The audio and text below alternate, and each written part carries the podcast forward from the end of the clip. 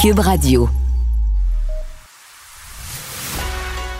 Il manie l'idée, la réflexion, la persuasion, le silence. Mario Dumont. Informé, cultivé, rigoureux. Il n'est jamais à court d'arguments. Mario Dumont. Pour savoir et comprendre. Bonjour tout le monde, bienvenue à Cube Radio. Bonne fin euh, d'après-midi. Euh, quelle histoire qu'on apprend au procès de ce de ce jeune homme qui est, qui est, accusé de conduite dangereuse euh, ayant causé la mort, mais qui n'est plus ni moins qui, avait fui la police, mais qui a poussé une, non, on se rend compte, une jeune fille euh, qui avait jamais conduit. L'adolescente, euh, c'est elle qui était au volant euh, et bon, on raconte, elle a raconté qu'elle n'avait jamais conduit de sa vie. Elle a frappé, et si on en parle, parce qu'il y a une dame de 79 ans qui est décédée des suites de l'événement. Et donc, on a mis au volant une jeune fille et un gars de 22 ans l'encourageait, la poussait. va plus vite, va plus vite, va plus vite. C'est facile à conduire. C'est comme un go-kart. Et bon, donc, on était, on était en zone à risque. Donc, la dame de 79 ans a été victime de cette situation euh, complètement, complètement folle. Euh, elle avait même pas de véhicule. A dit, je n'avais jamais pris le volant. C'est un ami qui avait loué le véhicule sur Snapchat et il me l'avait prêté. Et donc, ensuite, elle a été poussée à accélérer, accélérer, accélérer. Remarque, la jeune fille, c'était une adolescente, euh, peut-être manqué un petit peu, elle aussi, de, jugement. Mais euh, c'est un procès, donc, qui... un autre procès là, qui soulève énormément de énormément d'émotions. On pense aux familles euh, de, cette dame, comment ils doivent trouver qu'elle est décédée dans des circonstances mais totalement euh, totalement absurdes. On va tout de suite rejoindre l'équipe de 100% Nouvelles à LCN. 15h30, c'est le moment de notre rendez-vous avec Mario Dumont. Bonjour Mario. Bonjour. Le vote euh, concernant cette motion euh, du NPD euh, pour demander que, que, soit démis de ses fonctions, David Johnston est, en cours. Évidemment, on suit ça du, du, coin de l'œil. Bon, selon toute vraisemblance, là, ça devrait passer. Est-ce que tu as l'impression que David Johnston va va s'entêter, Mario? Est-ce qu'il peut vraiment le faire ou ce sera compliqué à partir du moment où il n'a pas l'appui de, la majorité des députés de la Chambre des communes? Ouais, c'est une bonne question parce que, en fait, euh, on pourrait tenter de dire que la chose euh, peut-être sage à faire serait été de démissionner avant le vote, c'est-à-dire de ne pas se rendre, mm. de ne pas se rendre à cette étape, parce que dans quelques instants, eh, il va avoir eu le désaveu du Parlement, il va avoir eu le désaveu d'une majorité de députés à la Chambre des communes. Euh, s'ils démissionnent après, c'est comme s'ils leur donnent, d'une façon, comme s'ils leur donnent raison à eux. Moi, je pense qu'il aurait dû le faire avant, ne pas se rendre à l'étape de mm. ce vote. Tu sais, c'est une question. Euh, parce que ça devient une question philosophique. Légalement, il pourrait. S'il a l'appui du mhm. gouvernement élu, du gouvernement Trudeau, du cabinet, du Conseil des ministres, qui lui fournissent des budgets puis qui lui ont donné son mandat, il pourrait fonctionner. Mais quelle est la crédibilité et le sérieux d'une euh, du mandat d'un d'une personne à qui on demande de protéger les institutions, à qui on demande de, protéger la démocratie canadienne des ingérences, et qui n'a plus l'appui de l'enceinte de la démocratie, qui n'a plus l'appui du mm. Parlement. Euh, plus que pas l'appui, qui, qui, est désavoué, là, à qui le Parlement demande mm-hmm. euh, de quitter ses fonctions.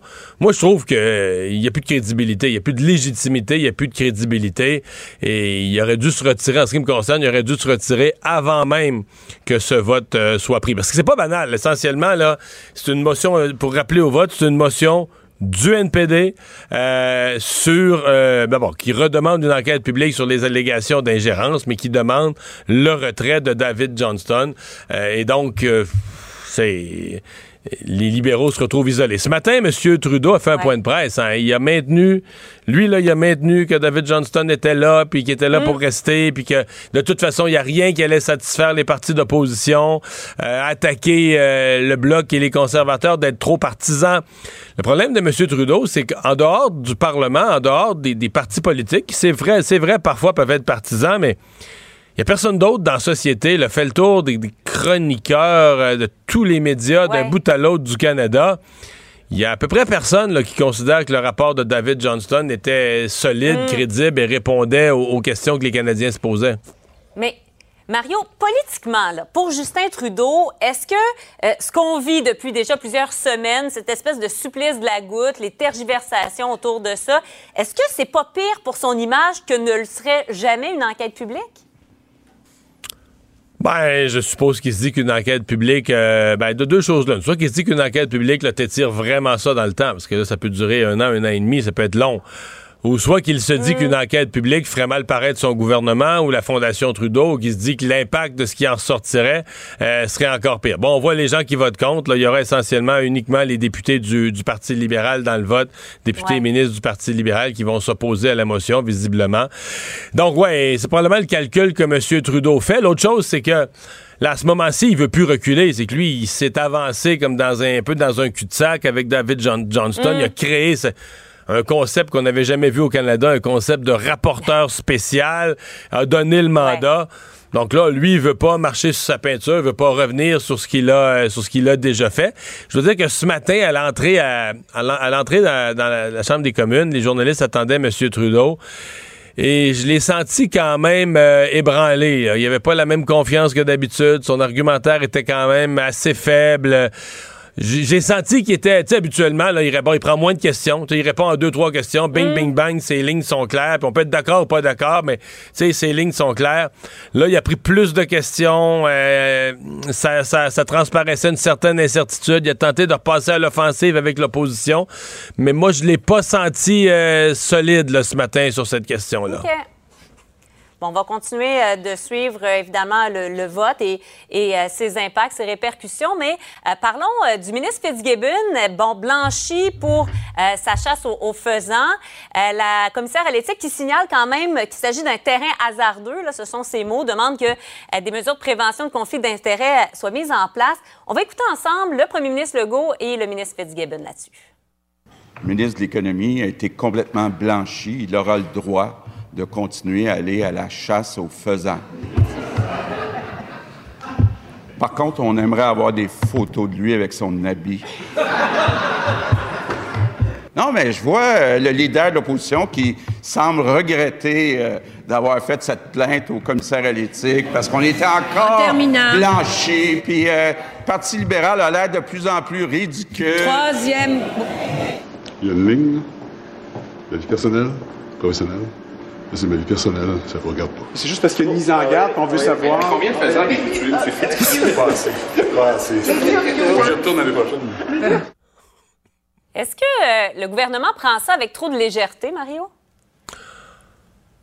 On s'en est déjà parlé. Euh, François Legault a accepté Pierre Fitzgibbon tel qu'il est, puis il y a quand même euh, un fait là, avéré. C'est vrai que la commissaire à l'éthique, ce qu'elle dit un peu, c'est que c'est rendu compliqué, puis il joue sur une ligne, puis... Mais en même temps, elle dit, elle reconnaît que la chasse aux faisans avec cet ami-là ou ces amis-là, ils faisaient ça bien avant la politique, c'est une amitié de longue date. C'est pas comme, pas comme des gens qui voudraient se rapprocher du ministre puis qui l'auraient invité mm. dans un nouvel événement pour essayer de l'attirer. C'est quelque chose qu'il faisait avant, donc ça fait partie de sa vie privée. Puis tu sais, toute la notion de dire, ben là faudrait qu'il paye. Mais tu sais, je comprends que si quelqu'un est invité, euh, un billet payé par une compagnie pour aller voir un spectacle de, YouTube, euh, il y a un prix de billet. le billet, il valait, je sais pas moi, 400, 430 pièces. Mais tu sais, ce genre d'activité-là, c'est tout du monde super riche. Il n'y a, pas une telle notion, euh, Marianne, qu'un prix d'entrée, qu'un billet. Là, ouais, ouais. Fait que, tu sais, je sais pas comment ça marche, jamais allé, là, mais je pense que, tu sais, ta contribution, c'est que tu amènes une bouteille d'un grand Bordeaux, tu sais, pour le party. Mais, tu sais, il mm. n'y a pas une telle notion de dire, ah ouais, il y, a un prix d'entrée, puis il aurait fallu qu'il débourse lui-même son prix d'entrée. Il n'y a pas de monde pauvre qui vont là. Puis, tu sais, Pierre Fitzgibbon, c'est sa vie. Il est dans le monde des mm. affaires. On a un ministre de l'économie qui est connecté dans le monde des affaires pour le meilleur et pour le pire, pour les avantages que ça a, pour les inconvénients que ça peut avoir. Puis, je me répète, mais c'est comme quelque chose que François Legault a accepté. Il vit avec ça. Il vit avec ce que ça amène. Il doit quand même, je pense quand même que du côté de l'entourage de François Legault et de François Legault, on a dû dire à Pierre Fitzgibbon, mm. prudence, la commissaire à l'éthique, tu peux pas être toujours en conflit avec. Mais bon. Mm, Par mm. contre, euh, il n'est pas complètement tort, monsieur. Euh, Monsieur Legault, il y aura une question à se poser parce que c'est devenu un petit peu trop facile de demander toujours. Tu demandes toujours des enquêtes au commissaire à l'éthique. Puis euh, le fait est que. Ben, mettons, Pierre Fitzgibbon, pendant des semaines, nous, les médias, on a répété, ah, lui, il est sous enquête la commissaire à l'éthique. Les députés d'opposition aujourd'hui n'ont pas à s'excuser. Euh, ils sont pas, eux, sous enquête pour savoir, OK, t'as-tu lancé une plainte frivole? T'avais-tu des preuves ou t'as ouvert le mm. journal, puis sur t'as ouvert le journal, t'as regardé le journal, t'as fait une preuve, une, plainte à partir de, de, ça pour le fun, parce que tu te dis, garde, c'est facile, c'est facile faire une plainte, c'est enfantin, on fait un petit paragraphe sur une feuille, on envoie ça au commissaire à l'éthique, puis ça met l'autre partie dans le trouble. Ces institutions-là, que ce soit l'UPAC, le commissaire à l'éthique, ne doivent pas être utilisés pour s'amuser, pour juste envoyer une jambette d'un patte de l'autre. Il y a une question à se poser à un certain moment. Parce que là, pour l'instant, ce qu'on voit de la commissaire à l'éthique, c'est qu'il n'y a aucune raison pour les partis d'opposition de ne pas demander tout le temps, tout le temps des, des, enquêtes au commissaire à l'éthique. Parce que ça fait qu'il y a une enquête, elle dure six mois. Pendant ces six mois-là, la personne visée se fait dire t'es sous enquête, t'es sous enquête, t'es sous enquête. On le répète mille fois. Mais si elle est blanchie, ben là, on en parle une demi-journée. On va parler dix fois plus du fait qu'elle est sous enquête que du fait qu'elle a été blanchie. Alors, je trouve qu'il un questionnement sur l'utilisation de ces organismes-là et de leurs enquêtes euh, dans, sur la place publique. Hmm. On a euh, la confirmation euh, depuis quelques minutes comme quoi Michael Sebia est donc nommé à la tête d'Hydro-Québec. Disons qu'on on était loin du secret, là. Oui, euh, ouais, Michael c'est bien. On, on, le sait, c'est officiel. Et, et, ça survient, Mario, euh, j'ai envie de, de, dire, au moment où on ouvre la porte toute grande à du privé qui pourrait venir finalement euh, pallier à ce besoin d'énergie qu'on aura dans les prochaines années. Mais j'ai pas l'impression qu'on a rouvert une porte qui était fermée. Je pense juste que c'est un hasard. cette semaine, Pierre Fitzgibbon était dans un forum sur l'énergie. La question des éoliennes privées ou même des petits barrages, des petites centrales privées a été mise sur la table. Il a juste, il n'a pas annoncé une nouvelle politique ou une réforme. Là, il a redit ce qui est dans les lois actuelles. Ce qui est présentement, il y a des centrales privées. On a arrêté. Il y avait eu un mm. moratoire sur le Parti québécois, mais pas parce que c'était privé, c'était plus parce que on voulait pas arnacher des petites rivières en région. Puis il y avait tout un, euh, on dit, on voulait revoir le partenariat. Qu'est-ce que les MRC, qu'est-ce que les communautés, les communautés autochtones dans certains cas. Mais ça existe l'éolien. L'éolien se, développe déjà avec du privé. Donc il m'apparaît pas. Moi, je pense qu'on fait une tempête dans un verre d'eau. Il m'apparaît pas y avoir quoi que ce soit qui change dans les règles du jeu. Bon, Michael Sebia aura comme président, lui, à redire euh, dans sa politique d'acquisition d'électricité d'Hydro-Québec. Bon, les grands barrages vont rester la gestion d'Hydro. Euh, François mm. Legault a été très clair là-dessus. Est-ce que M. Sebia pourrait lancer des appels d'offres pour aller chercher, on a besoin d'électricité, aller chercher plus d'électricité, ou à ce moment-là, toutes sortes de joueurs qui font de l'éolien, du solaire, des petits barrages, etc., pourraient être des gens qui, qui offrent de l'énergie, peut-être, mais ce serait pas nouveau, ce serait pas, ce serait pas contraire aux lois actuelles. On n'aurait pas à revoir les lois actuelles. C'est déjà ce qui se fait à Hydro-Québec depuis fort longtemps. Hmm.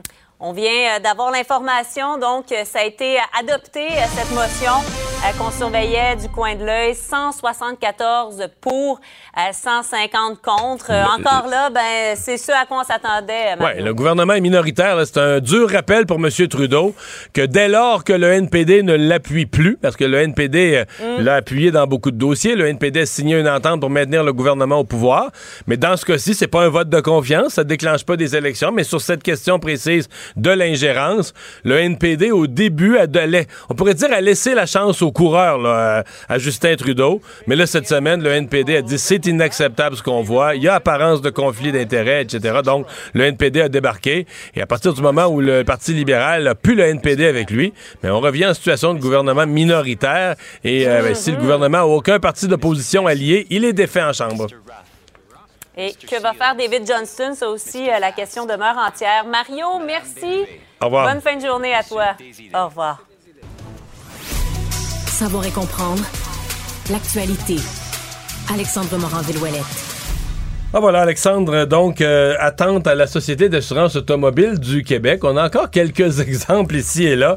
Euh, on en a vu encore aujourd'hui sur les réseaux sociaux. C'est pas les files d'attente qu'on a connus au pire de la crise, mais encore des gens qui attendent euh, assez pour que la question revienne à la ministre des Transports, Geneviève Guilbeault. Ouais, des régions aujourd'hui qui est observé, là, Saint-Apollinaire, Saint-Eustache, Repentigny, Berthierville notamment, au-dessus de 40 minutes d'attente. avec des fils dehors au soleil. Mais quand même, surtout par une température pareille, Mario, comme aujourd'hui aujourd'hui. Là, 40 minutes d'attente, ça peut être beaucoup. Et on a dû, réagir du côté là, de Geneviève Guilbeault, la ministre des Transports, aujourd'hui, qui finalement mais a concédé que ça allait prendre plus de temps que prévu, le retour à la normale dans les succursales de la SAAQ. Avant, c'était le 29 juillet où on va, faire qu'on s'enlignait comme date. Là, on parle du 12 août pour rétablir la situation normale. On dit qu'il y a plus d'opérations de remisage et déremisage cette année par rapport qu'à l'habitude. C'est ce qu'on utilise dans le fond, Mario, pour euh, justifier là, tous ces délais qui s'opèrent à la SAQ. Déjà qu'on est en transition numérique, on invite encore une fois là, du côté de la ministre les gens à aller s'inscrire du côté de SACLIC, le site qui permet de faire certaines opérations au lieu de se présenter en personne. Mais c'est encore une fois, Mario, deux poids, deux mesures qu'on entend. Parce que du côté du syndicat de la fonction publique et parapublique du Québec, on dit que c'est vraiment des problèmes qui persistent au niveau informatique qui poussent les gens à venir se rendre et se présenter en personne dans les succursales, ce qui crée ben, l'attente peut voir. Euh, quand, quand, je vois des, les deux versions comme ça, là, faut que tu ailles avec la logique. Là. C'est la, logique, la logique, c'est la logique. Je vais te la poser la question à toi là. T'irais-tu attendre en fil pour rien? Jamais de non, ma vie. Tu irais-tu attendre en fil T'es chez vous, tout va bien sur informatique, puis avant de faire le dernier enter là, là t'arrêtes tout.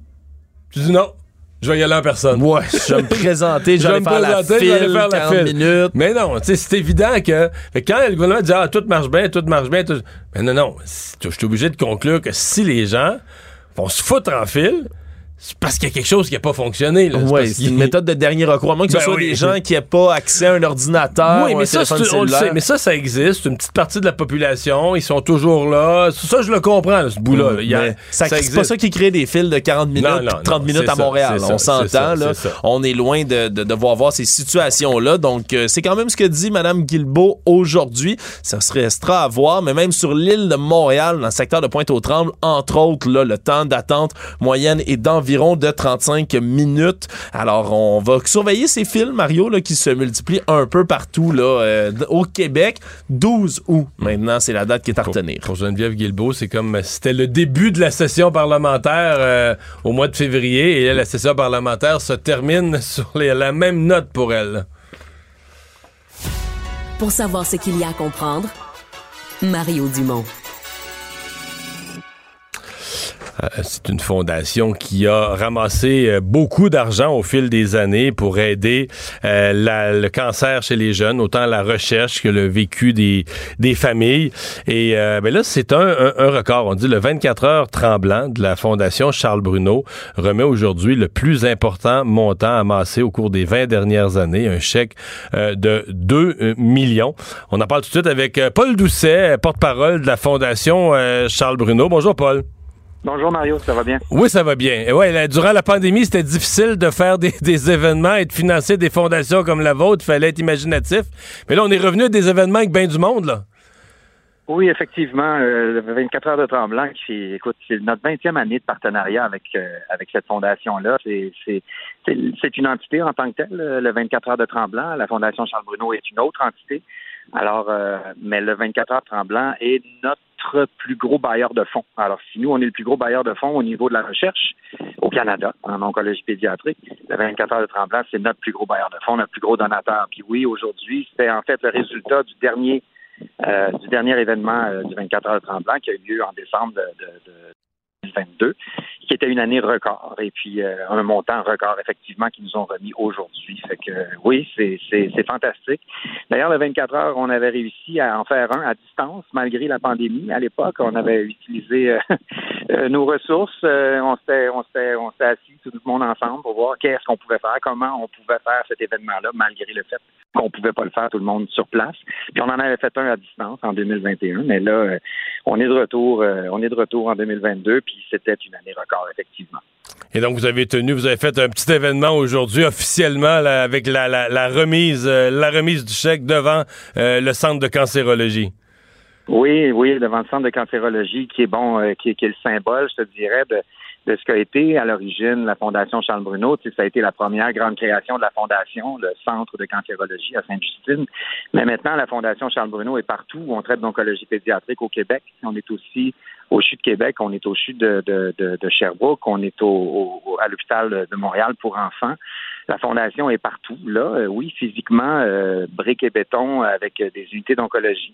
Mais maintenant, le nerf de la guerre, c'est la recherche. C'est le, le, le, le le, financement de la recherche, c'est par là que le succès va passer. C'est incroyable ce qui a été fait en 30 ans, 34 euh, ans d'existence maintenant de la Fondation. on est passé d'un taux de guérison de 30% il y a 34 ans chez les enfants qui étaient atteints de cancer, de leucémie plus particulièrement. Aujourd'hui, on est à, 85% de taux de guérison, mais il demeure qu'il y a un noyau dur, un 15% qu'on n'arrive toujours pas à, à guérir, et c'est là-dessus que les chercheurs euh, travaillent.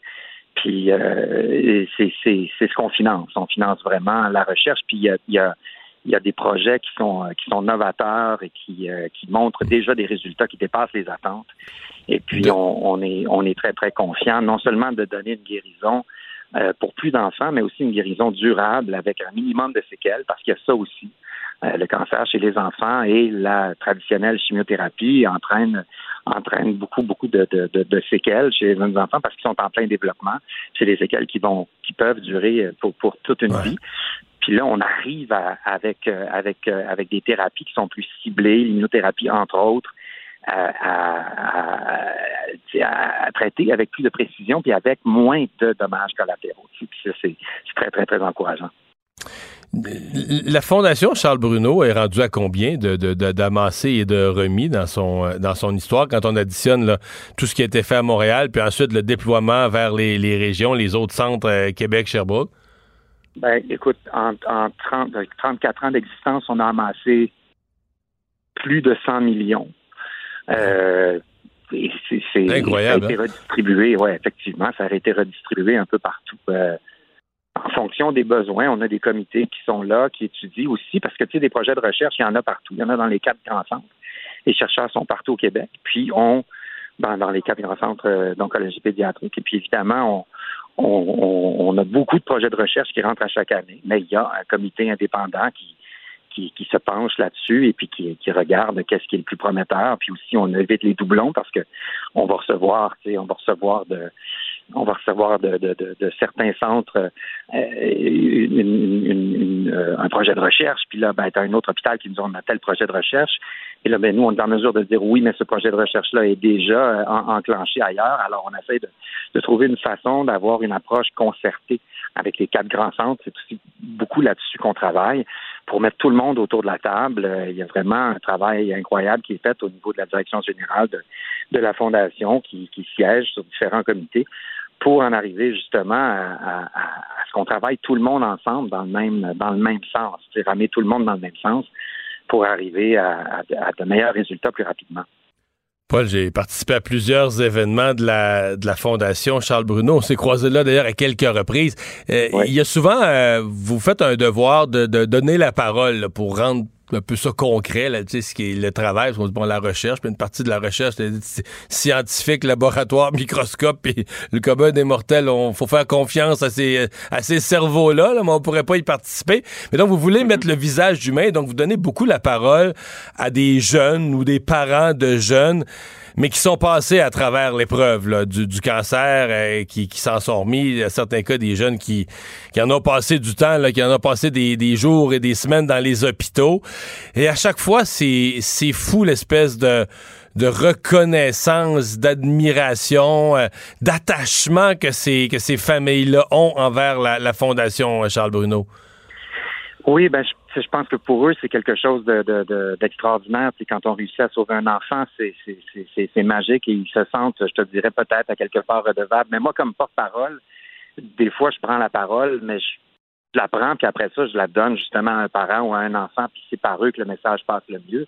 Puis l'approche, à l'origine, la création de la Fondation Charles Bruno, ce sont des familles qui se sont mis ensemble. Oui, Pierre a été un peu le chef de file de ça, puis le docteur Demers qui, traitait aussi à l'époque, Charles était derrière cette idée-là, mais l'idée, c'était vraiment de d'abord et avant tout d'avoir un espace euh, euh, plus adéquat pour les familles. C'est c'est un peu l'ADN, si je te dirais, de la fondation. Puis oui, on, ça perdure. On, on inclut dans différents événements, dont le 24 heures, qui, qui est un bel exemple justement de d'un espace aussi où des enfants, des familles peuvent se retirer un petit peu de leur quotidien, sortir un peu de leur quotidien qui est effectivement, tu dis, des semaines, des mois, on peut parler d'années pour avoir une rémission complète, c'est cinq ans.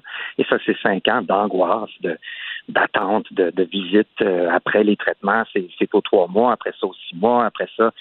Puis à un moment donné, on finit par en sortir, mais c'est un long, long, long périple pour n'importe quelle famille. Puis effectivement, ils sont extrêmement bien placés pour nous parler de ce qu'ils ont ce qu'ils ont traversé. Mais de fait de venir comme ça dans un événement comme celui-là, ou comme les autres événements de la Fondation Charles Bonneau aussi, il y a une énergie qui est déployée autour d'eux, puis pour eux, c'est, du rêve, c'est de la magie. Écoute, on est à, deux, trois semaines de, Noël, quand on est aux 24 heures de Tremblant, c'est des familles qui débarquent, c'est les enfants, ils s'en vont à l'hôtel, il y a une piscine à l'hôtel. Je veux dire, ils sont excités, ils ont du plaisir et ils voient aussi des centaines et des centaines et des centaines de participants se dépasser. Parce qu'entre toi puis moi, un enfant de, de 4 ans, 5 ans, 6 ans, 7 ans, bon, on présente un chiffre, on présente un whatever, bon, 2 millions aujourd'hui. Qu'est-ce que ça veut dire, 2 millions? Pas grand-chose. Mais quand tu vois quelqu'un qui fait ski pendant 24 heures d'affilée, quand tu vois quelqu'un qui, qui, qui, fait la course pendant 24 heures d'affilée, ou encore par équipe, ou tout ça, puis on, il voit donc toute l'énergie qui est déployée, puis c'est ça qui, qui, qui, qui, qui garde de, de cette expérience-là au-delà de, ben, du plaisir qu'ils ont aussi à être là, parce que c'est quand même c'est quand même un, un, bel événement avec beaucoup d'activités 24 euh, heures sur 24. Mais, mais puisqu'on en parle, Paul, parce que j'ai devant moi ouverte déjà la page Internet, la page d'accueil, 24 heures tremblant, 8 au 10 décembre 2023, euh, avec euh, un onglet Inscrivez-vous en plein centre de la page. Euh, on peut déjà on peut déjà parler de... Là, je comprends qu'aujourd'hui, ça fait pas tellement ski avec 32 degrés, mais on peut déjà s'inscrire pour décembre prochain. Absolument, puis il faut pas hésiter. Il y a déjà 280 équipes d'inscrites. Puis on est un peu victime de notre propre succès parce qu'il y a des limites à la quantité de gens qu'on peut loger sur le site. L'an passé, euh, on avait vraiment des, des enjeux, je te dirais, ben, la Fondation a des enjeux logistiques de, de, de, loger tous ces gens-là. Puis euh, là, on est déjà euh, au 31 mai à 280 équipes d'inscrites. Alors oui, n'hésitez pas, ceux qui ceux qui veulent l'essayer, c'est le temps, c'est le temps. Allez-y, allez sur le site, inscrivez-vous. C'est un, c'est une expérience absolument exceptionnelle. Puis, comme tu le disais, oui, il y a des enfants, il y a des familles qui sont présentes et puis qui ont envie de redonner, mais effectivement, il y a beaucoup de ces familles-là, de ces enfants-là, justement, qui sont venus participer à l'événement comme enfants héros, justement, parrainés par des équipes puis qu'à un moment donné, euh, les enfants vieillissent, les enfants, euh, les enfants guérissent, et eux se retournent de bord, puis là, ils sont rendus des jeunes adultes, et puis eux-mêmes inscrivent euh, leur, leurs entreprises et, et, ou sollicitent leur famille, etc., etc., font des équipes et embarquent aussi dans l'aventure parce que c'est parce que c'est magique, c'est vraiment c'est vraiment euh, c'est vraiment exceptionnel comme événement. ça vaut la peine de, le vivre. Puis quand tu l'as pas vécu, tu peux pas le savoir. Mais moi, ça fait 12 ans là, que, que, je suis avec la Fondation Charles Bruno. Puis c'est un, un, un, événement phare. On, on, en profite vraiment. Bien, bravo. Merci d'avoir été là. Au revoir. Paul Doucet, porte-parole de la Fondation Charles Bruno. Francis Gosselin, économiste. Tout ça, ils l'ont échappé. Consultant. C'est quand même pas une petite affaire. Auteur. C'est moins politiquement populaire. Francis Gosselin, pour savoir et comprendre l'économie. Bonjour Francis. Salut Mario. Alors c'est une euh, une étude qui a quand même fait réfléchir et discuter pas mal de gens. Euh, oui, on dit souvent euh, bon les maisons, les condos, les prix montent, les prix montent à Montréal. Mais là il y a une étude qui est venue prendre ça par l'autre bout de la lorgnette. Combien faut-il gagner pour penser devenir euh, un acheteur, un propriétaire à Montréal. Effectivement, Mario, puis euh, on m'a interpellé là-dessus, des amis, tu sais, comment ça, je suis toujours l'économiste dans, dans, mon réseau, puis je, me suis un peu intéressé, j'ai relu les différents médias qui rapportaient l'étude, j'ai pas réussi à trouver la méthodologie, puis hier, à, l'antenne de Cube, il y a eu euh, quelqu'un de la PCIQ qui est venu parler avec Richard Martineau de, de, ça, mais bref, j'ai juste comme fait la rétro-engineering de leur étude, puis honnêtement, soit c'est faux, ou soit il y a quelque chose que je comprends pas, mais grosso grosso modo, Mario, j'ai parlé avec des courtiers immobiliers. C'est comme, c'est probablement le sujet que j'ai le plus préparé depuis qu'on fait de okay. Mais euh, écoute, une maison de 1000 pieds carrés, là, 100 mètres carrés, ça se vend autour entre 700 puis 800 pièces du pied carré. Là. Puis après ça, t'as sûrement des maisons là, super. Donc 700 000 pour une maison. 7 800 000. Euh, mettons qu'on prend 6% de taux d'intérêt, ce qui est ce que je paye personnellement à taux variable actuellement. Ça fait des paiements de 3500 par mois. Là, t'as mis le euh, cash down, le J'ai mis un cash down à 20, à 20 excuse-moi. Fait que là, si tu veux, là, on peut changer. Mais il faut quand même, non, mais faut quand même que tu aies 160 000 là, à mettre de, oui, de cash. oui, de- effectivement. mais c'est parce que rarement, 700-800 000, d'habitude, c'est pas une première maison, Mais, généralement. mais, euh, effectivement, mais tu sais, gars, là, je viens de le refaire. J'ai- mon petit chiffrier, là, je suis vraiment après. là. J'ai refait à 5 là, qui je pense selon la CHL, le taux minimum que tu peux mettre. Ça fait quand même des paiements en bas de 5 000 Rajoute des taxes municipales à 500 des frais. Grosso modo, Mario, ça fait 6 000 par mois, ce qui est comme plus que la moyenne des loups. Mais ça reste que 6 000 par mois, toutes taxes comprises. Si tu prends ce qu'on appelle l'amortissement total de la dette, là, qui est l'instrument que les banques utilisent, ça fait un revenu de 190 000 là, ce qui est quand même bien en deçà du 251 000 qui est présenté dans l'étude.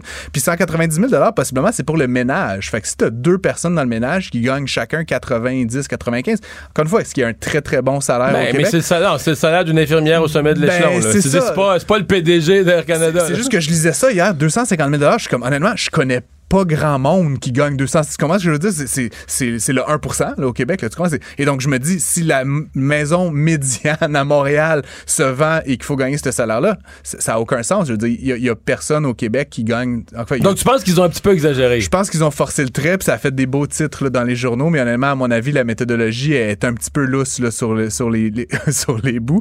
Euh, fait euh, Mais, mais dans ton raisonnement, Ouais. parce qu'il m'intéresse, je suis sûr qu'il intéresse les gens, toi, tu calcules qu'on met un- une personne qui va avoir un budget raisonnable, mais quelle proportion de son budget ou un ménage ou un couple sur l'hypothèque. C'est qu'est-ce qui est raisonnable de mettre sur l'hypothèque, puis que t'es pas, t'es encore capable de, de manger, puis d'avoir un petit peu de loisirs, puis Ben, euh, la, tu sais, la norme qu'on dit depuis toujours, Mario, c'est qu'il faut pas mettre plus que 30% de son salaire. Là, moi, ce que j'ai calculé, c'est la norme de la Banque du Canada, là, qui est 44 là. On appelle ça l'amortissement total de la dette. Puis, ultimement, pour tout te dire, l'amortissement total de la dette, ça va inclure d'autres paiements. Donc, par exemple, si tu as une auto, si tu as d'autres choses que j'ai pas considéré. Donc, peut-être qu'effectivement, si tu rajoutes euh, une voiture de luxe là-dedans, puis, euh, je sais pas, une vieille carte de crédit, des dettes étudiantes, etc., ça pourrait être 250 000. Le, le- le- le commentateur hier, l'invité à, à- Richard Martineau, disait que, en fait, selon lui, c'était plutôt 300 000 Mais tu sais, c'est- je trouve que c'est de la surenchère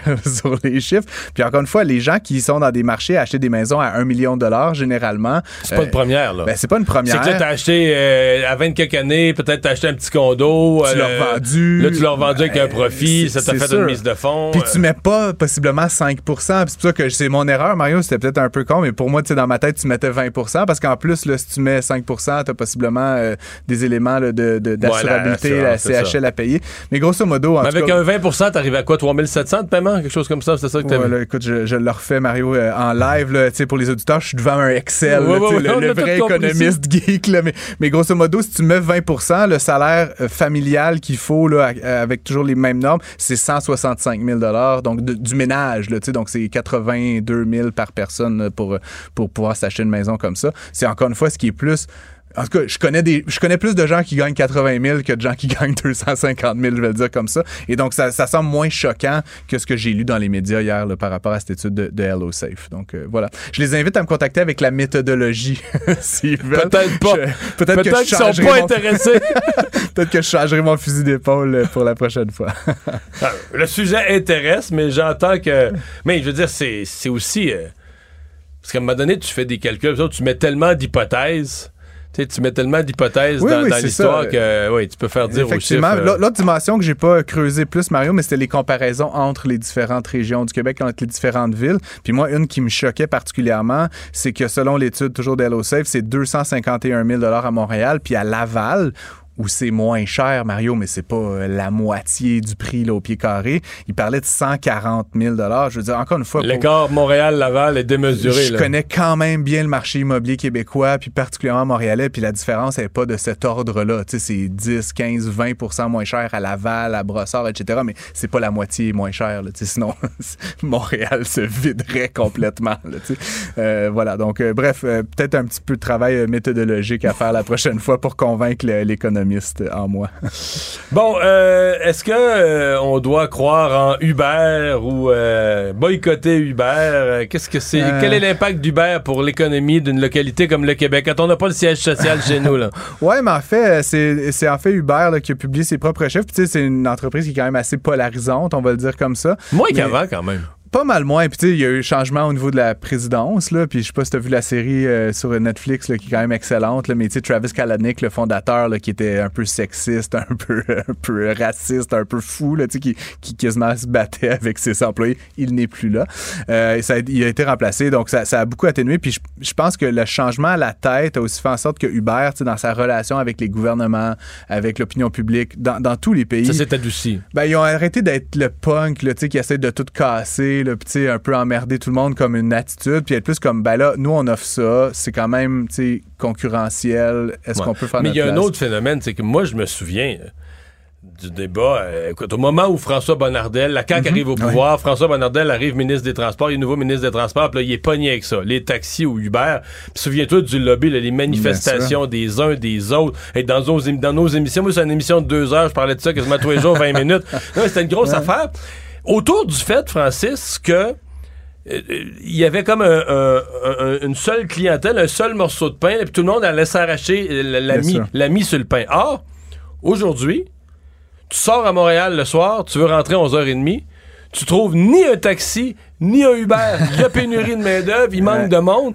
Fait que de toute façon, il n'y a pas, il, il semble plus y avoir ce manque de clientèle-là ou ce surplus d'offres. là. Fait que C'est comme si tout le dossier, tout ce qu'on a dit à François Bonnardel, dans le fond, ça, si ça voyait pas venir ce qui s'en venait comme pénurie Ben, de a- main-d'œuvre. il y a la dimension de l'offre, là, comme tu le décris, effectivement. L'autre aspect, Mario, qui, qui faisait quand même tu sais, crier beaucoup là, à l'époque, puis bon, que ça s'est peut-être un peu normalisé juste avec le temps, là, mais à l'époque, tu te rappelleras, euh, les chauffeurs de taxi, puis c'est pas juste au Québec, là, tu sais, à New York, en France, là, tu te rappelles, ils faisaient brûler Ben des oui, voitures. ben oui. Ben, ils font souvent brûler des voitures en France, mais, euh, mais en fait, il y avait la notion que la plupart des pays réglementent qui peut conduire quelqu'un, là, tu sais, euh, c'est-à-dire... euh, Il y a une loi sur le il y a taxi. une loi sur le taxi et donc Il y a un grosso numéro modo, de permis, faut un puis- numéro de permis puis dans quasiment tous les pays, il y a un genre de marché secondaire Ici, des le permis valait 200 000 Ben, piastres à c'est Montréal. ça, puis là.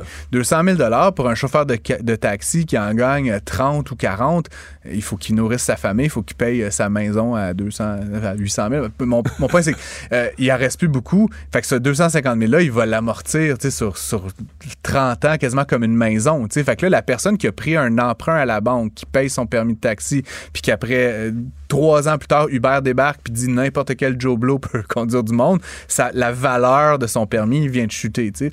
Là où je vais en arriver, c'est qu'avec le temps, en fait, tout ce débat-là, je pense que les permis ont un petit peu perdu de valeur, c'est devenu un petit peu plus libéral, un petit peu comme marché. Puis l'autre affaire que tu évoques, Mario, c'est que euh, donc il y a un enjeu d'offre et Uber, c'est aussi diversifié. hein. À l'époque, c'était juste des taxis. Puis moi, je me rappelle, j'étais un des premiers utilisateurs de Uber. C'était quand même classe. genre, c'était des belles voitures. Tu sais, à Montréal, on avait ces vieilles euh, Camry qui sentaient un peu le pied là, et tout ça. Euh, le Uber, c'était comme euh, des Lexus. C'était des c'était comme wow. Puis ça coûtait moins cher. Bref, pour faire une histoire courte, euh, ils ont lancé Uber Eats, ils ont lancé plein d'autres services qui permettent de livrer l'épicerie, le restaurant, etc. Et aujourd'hui, on estime que c'est environ euh, 1,6 milliard de dollars d'activité économique au Québec. C'est quand même pas un petit, un Tu y petit crois au montant. chiffre, ouais? Euh, ça, ça semble être assez justifiable. Puis en fait, en plus, ils décrivent là, par catégorie là, de, de, de services. Euh, ils estiment notamment que les restaurateurs sont ceux qui en ont le plus profité parce que eux, éventuellement, c'est une vente qu'ils ne feraient pas si Uber euh, était pas là. Ou il y a d'autres services, là, DoorDash, là, puis euh, tout ça. Mais, mais Pendant la pandémie, ils en ont livré euh, ben en masse. Puis c'est des ventes que, tu sais, le petit restaurateur là, qui est pas une franchise, etc., lui, Non, il s'installera pas euh, une flotte de, une flotte de véhicules pour livrer ses. Donc, euh, c'est sûr qu'Uber prend, je pense, tu sais, 25-30% mais ça reste des ventes qu'il ne ferait pas autrement. Puis, il peut. ben, ben, ça pour dire que c'est quand même, au final, toutes ces années plus tard, je pense que c'est une entreprise qui a trouvé une forme d'acceptabilité sociale et qui rapporte quand même euh, son, son pesant d'or au, au Québec. Puis, il faut dire que depuis que ça inclut les taxes, etc., moi, du point de vue, justice fiscale, là, je te dirais qu'au moins, tu sais, c'est pas comme le- l'espèce de joueur, là, de, tu sais, qui charge pas les taxes, qui, perm- qui a pas de permis, qui fait n'importe quoi. Donc là, aujourd'hui, c'est un petit peu plus régi, puis c'est un petit peu plus juste, je pense. Pour Mais ce que tu parlais pour les véhicules, C'est moins vrai. c'est encore un petit peu vrai. Ouais, mais j'ai pris des Uber, moi, récemment, puis c'était comme un peu, euh, tu sais, le, le petit beater acheté sur AutoTrader à 4000 là, puis Ok, que- qui une faisait boîte du à- une boîte à savon, ouais. C'était pas chic, là. Fait que, tu sais, je me rappelle que... Mais si on, encore, si on en appelle 10, là, 10 taxis, 10 Uber, euh, je, vais faire l'enquête euh, si tu veux, Mario. D'après moi, on gagne- Je te reviens. On gagne chez Uber? Je sais pas. Il y a des taxis qui, sont, qui ont un peu pris le virage aussi. Maintenant, on voit plus de véhicules hybrides, des, des, des Ouais, ouais, c'est vrai, RAV4, c'est tout vrai, ça, en tout c'est cas. vrai. Ça pour dire que c'était. Non, il fut une époque où un bon taxi, là, pour ramasser l'eau, puis c'est du, du- du journal dans le fond de l'auto.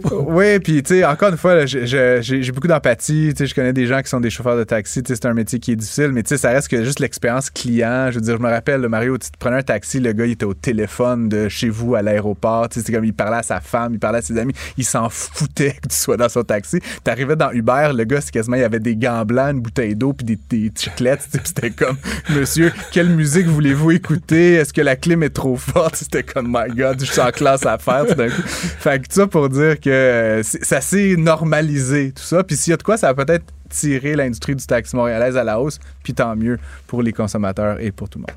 Finalement, tu veux nous parler d'un énorme recul chez Desjardins?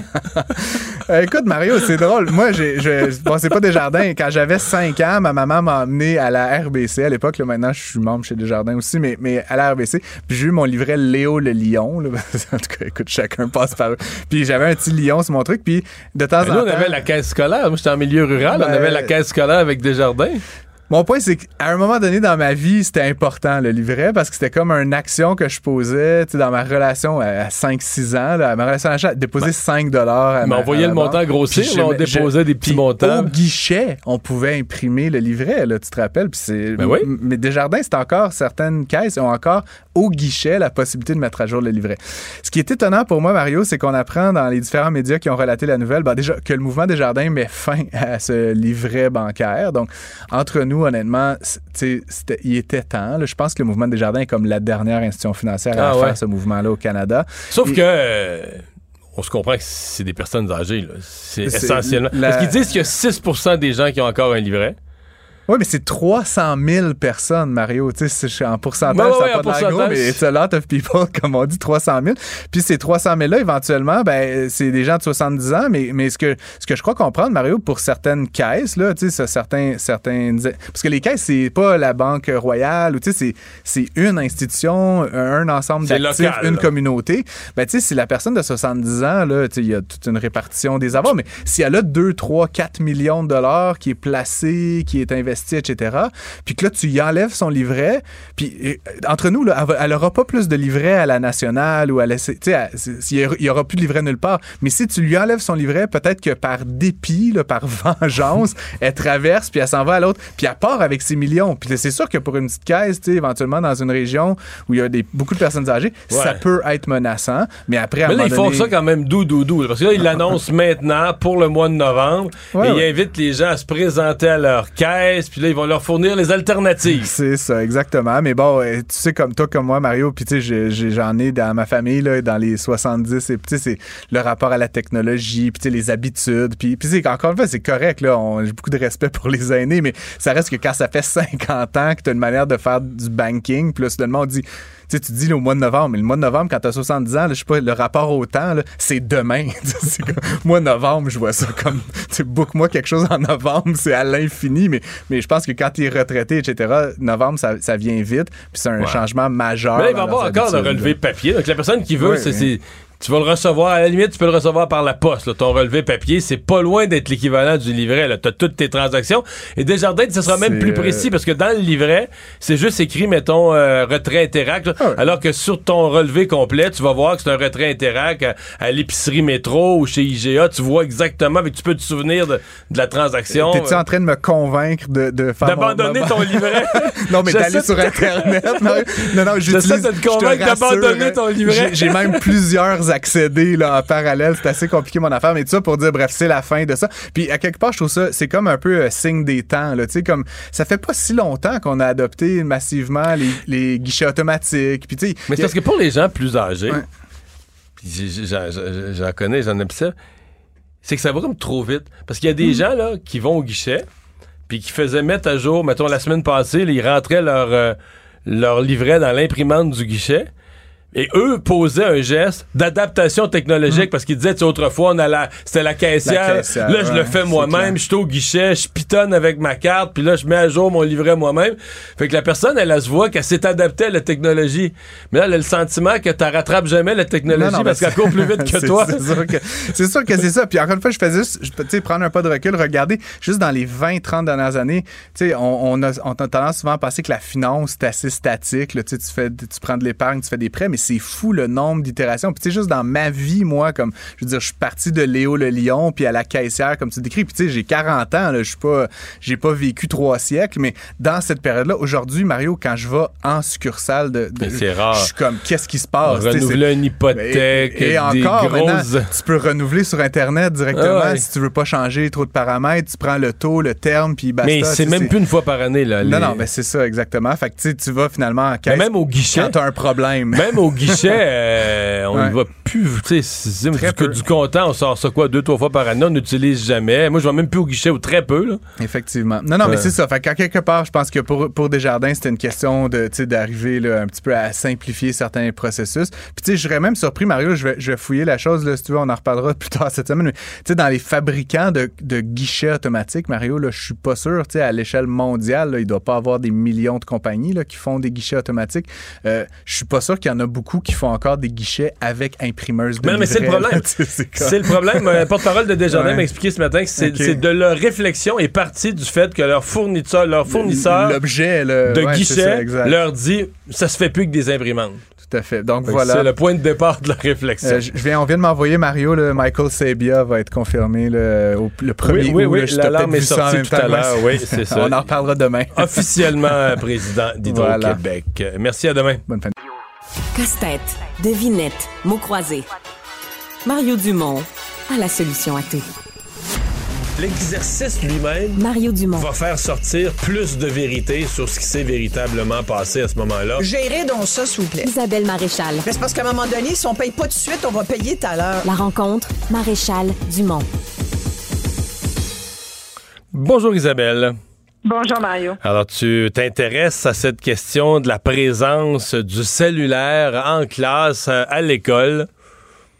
Oui, ben, parce qu'en fait, j'ai trouvé qu'il y avait une proposition qui, était intéressante, qui est revenue euh, dans l'actualité cette semaine parce que le Parti québécois a, voulu présenter, euh, Pascal Bérébé a présenté une motion pour euh, qu'on interdise l'utilisation du cellulaire dans les classes au Québec. Évidemment, le PQ a dû changer le mot interdire pour le remplacer par encadrer pour essayer de se rallier des appuis, mais finalement, on sait que le gouvernement étant très, très, très majoritaire, c'est pas passé du tout.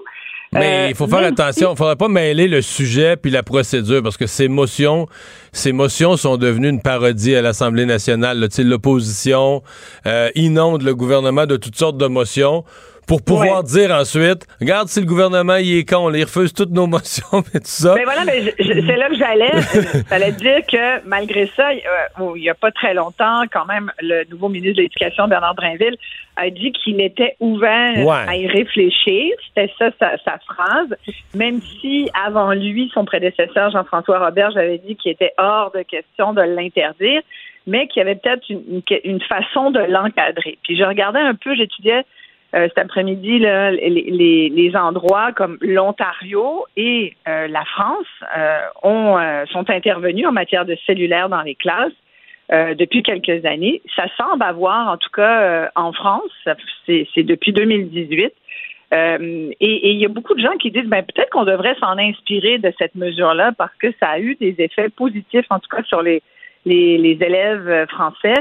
En Ontario également, ils ont ils sont intervenus, ils ont ils ont encadré la pratique. Écoute, ça fait cinq ans là qu'à peu près hmm. tout, tout ce qui est d'éducateurs, de, de profs, d'enseignants, d'orthophonistes, les parents en font partie également de ces partisans de l'encadrement du, du cellulaire en classe. Puis moi, je suis pour ça, Mario. Je pense qu'il faut arriver là. C'est sûr. Puis, même, tu sais, j'écoutais des, des, jeunes dans des reportages au fil des ans, au cours des dernières années et surtout des derniers, derniers mois, qui, dans le cadre de reportages, faisaient interviewer sur la question. Puis même les jeunes sont conscients de ça. Même des jeunes du primaire vont dire Ouais, mais il y en a qui vont dire bah, c'est pas une bonne idée, moi je suis vraiment dépendant de mon cellulaire, mais ils vont le dire, ils vont dire Ouais, en même temps, je comprends parce que c'est vrai que c'est devenu euh, on est devenu très, très accro à ça. ils sont conscients de ça. Mais, mais, Isabelle, il y a des. Est-ce qu'il n'y a pas d'école en 2023 qui n'a pas de règles précises et claires sur le cellulaire? Là? Je pense pas. Euh, toutes les écoles en ont. La question est de savoir est-ce qu'il y aurait une valeur ajoutée d'avoir une loi une politique nationale nationale d'avoir une loi pour tout le Québec euh, c'est là que je suis pas si certain moi je je, je, je, je, suis pas certain. Je suis pas certain qu'il n'y a pas. Euh, ben moi, c'est là où moi je pense que c'est une bonne idée. Je pense que le fait d'avoir et c'est un peu ce que les enseignants, tu sais, les deux fédérations d'enseignants sont d'accord là-dessus sur, sur beaucoup de choses. Euh, mais entre autres, tu sais, quand euh, tu demandes à, aux professeurs, tu sais, il y, a plus de 10 000 profs là, à la fédération des syndicats de l'enseignement. Puis quand tu leur demandes, il y en a 9 sur 10, 80, plus de 90% qui disent, ah, nous, c'est 92% exactement, qui disent, nous, là, ça n'a plus de bon sens. On veut avoir. Dans le fond, c'est pour eux, c'est de reprendre le contrôle sur leur classe. Ils l'ont perdu. C'est le cellulaire qui a gagné complètement l'attention la, des jeunes. Alors pour eux, c'est ça fait diversion, ça fait distraction. Puis il y a plein d'études qui, euh, plus ça va, qu'ils prouvent, les élèves apprennent moins parce qu'ils sont pas là. Puis je m'en rends compte moi-même.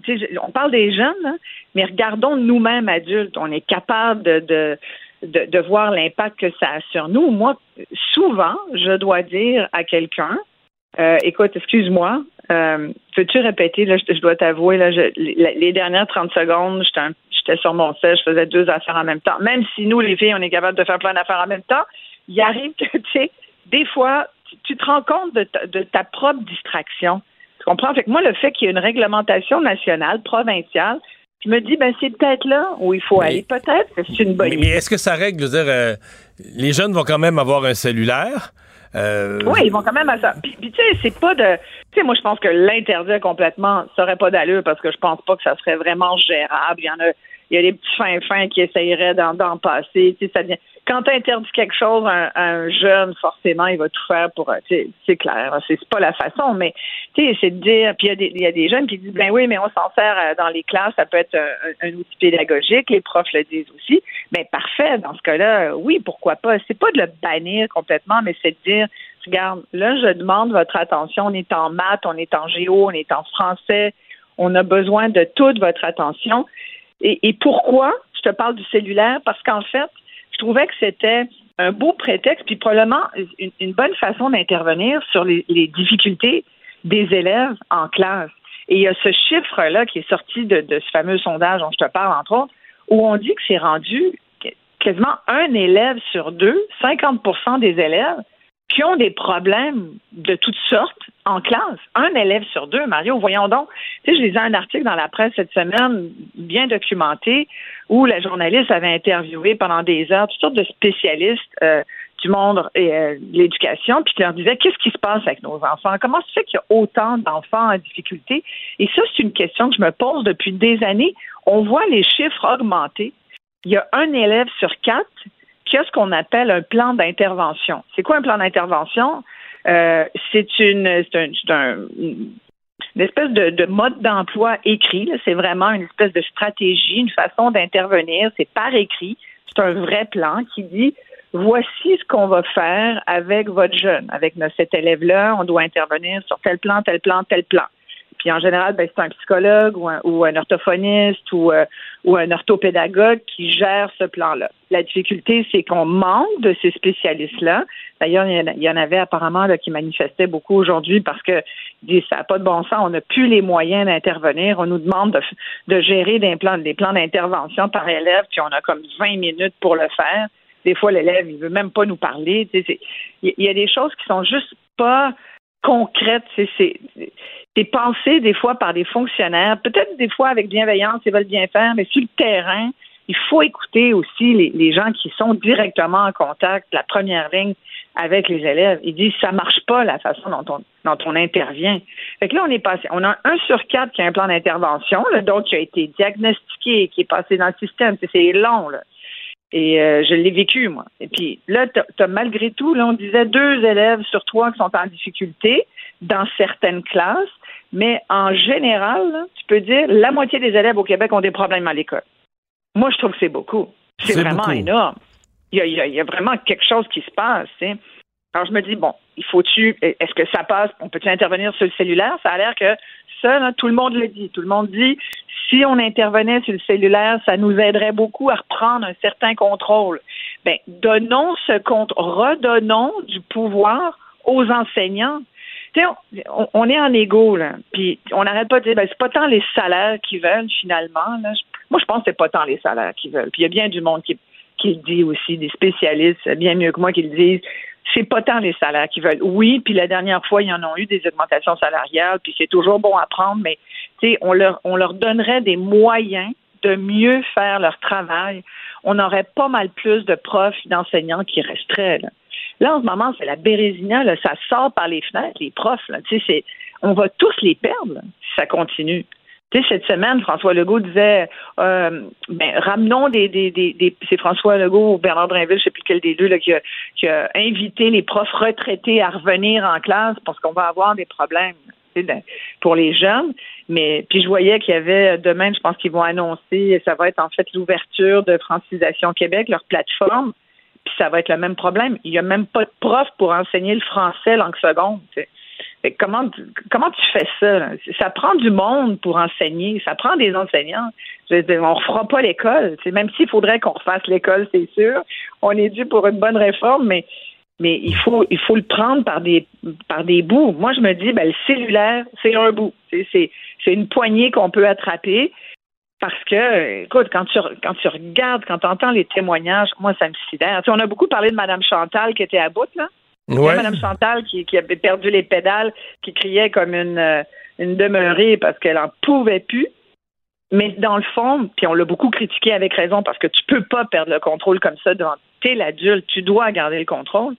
En même temps, c'est des cris, c'est des, des sonnettes d'alarme d'une certaine façon, ce genre de comportement-là par des enseignants, et ça devrait tous nous montrer que ils sont plus capables. Ils sont plus capables de gérer leur classe puis d'enseigner déjà qu'avec autant d'élèves en difficulté, ta matière, tu as de la misère à la passer, tu dois gérer des problèmes. Tu peux plus gérer des tu peux plus gérer des syllabus de cours, tu peux plus gérer du contenu. Tu gères des problèmes d'élèves et des élèves à problème. Alors, c'est pas simple, tu sais. Euh, non. J'ai l'air d'avoir un bout de solution. C'est peut-être un bout de solution, le cellulaire. Tu sais, moi, en tout cas, moi, je me dis, euh, regardons ça sérieusement plutôt que de dire, non, ben là, regarde, on va y penser. Non, sérieusement, faisons ça maintenant. Là.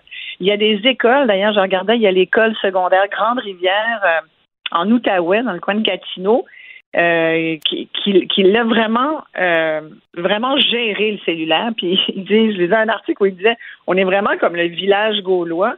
Mais tu sais, les élèves s'habituent à tout. C'est comme, tu sais, euh, applique quelque chose, puis les gens, ils vont bien être obligés de suivre. Ben, c'est la même chose dans les écoles, puis les jeunes vont être obligés de suivre aussi. Si tu dis, regardez le cellulaire, là, tu mets ça dans une pochette. Dans cette école-là, il y a des pochettes. Euh, tu as ton numéro, toi, tu es l'élève euh, des 22, là, puis toi, tu mets ton, ton cellulaire à l'entrée dans la pochette, qui fait que ça ne gêne pas le prof si, admettons, il veut faire une activité qui demande l'utilisation de l'outil cellulaire, l'outil pédagogique cellulaire, ben, il n'est pas trop loin. Il est pas loin, tu vas le chercher. Puis tu peux avoir même des pauses cellulaires, tu sais, parce que pour des, peut-être que tes parents veulent te dire, bon, finalement, on viendra pas te chercher, tout de suite, tu vas embarquer dans l'autobus avec un tel. Mais tu sais, pour des questions techniques comme ça, de gestion d'agenda, tout le monde est super occupé, nos jeunes aussi. Ton cours de karaté, il, il va être finalement à telle place et non pas. Bon, tout ça, tu peux le gérer en disant, ben, regardez, vous avez cinq minutes, prenez vos textos, vos courriels. Et autre bon, bon, bon point, c'est que tu gères un peu aussi euh, le euh, tout ce qui s'appelle l'intimidation, euh, l'intimidation sur les réseaux sociaux. Semble-t-il que ça, ça a beaucoup contribué, en tout cas en Europe, à freiner un peu. Il n'y a pas de grandes études là-dessus, mais on peut tout à fait s'imaginer que ça a un impact positif là-dessus aussi si les jeunes sont moins dessus, ben forcément, ils sont moins habitués sur l'autre. Et la socialisation. C'est, les profs le disent, les enseignants disent, les jeunes, ils se parlent plus, ils se tolèrent plus parce que ils sont habitués à être tout seuls en face d'un écran. Là, il y a tu, cherches, des bénéfices, des bénéfices collatéraux euh, qui viendraient ben avec un, peu moins de, de cellulaire. Hey, Isabelle, merci beaucoup. Merci. Bye bye, à demain. Mario Dumont le seul atlas dont vous avez besoin. Un adolescent de 17 ans poignardé. Une autre femme assassinée. Il est visé par des allégations d'inconduite sexuelle. Les formations politiques s'arrachent le vote des familles. Comment faire fructifier votre argent sans risque? Savoir et comprendre les plus récentes nouvelles qui nous touchent. Tout savoir en 24 minutes. Avec Alexandre Morin-Villouellette et Mario Dumont. En manchette dans cet épisode, la Chambre des communes demande au rapporteur spécial David Johnston de quitter ses fonctions. La nomination de Michael Sebia à la tête d'Hydro-Québec est officialisée par le Conseil des ministres. Aide médicale à mourir. Il faudra attendre deux ans avant de pouvoir faire une demande anticipée pour cette aide médicale. Et la NASA tient sa première rencontre sur les ovnis. Tout savoir en 24 minutes. Tout savoir en 24 minutes. Bienvenue à Tout savoir en 24 minutes. Bonjour Mario. Bonjour. Tout d'abord, des nouvelles qui sont tombées en plein milieu d'émission. Mario, le vote se faisait à la Chambre des communes pour demander formellement à David Johnston, le rapporteur spécial nommé là, au dossier de l'ingérence étrangère par Justin Trudeau, mais de quitter ses fonctions. Et voilà que c'est chose faite à 174 voix contre 150. La motion qui était parrainée par le NPD qui exigeait son départ a été donc entérinée.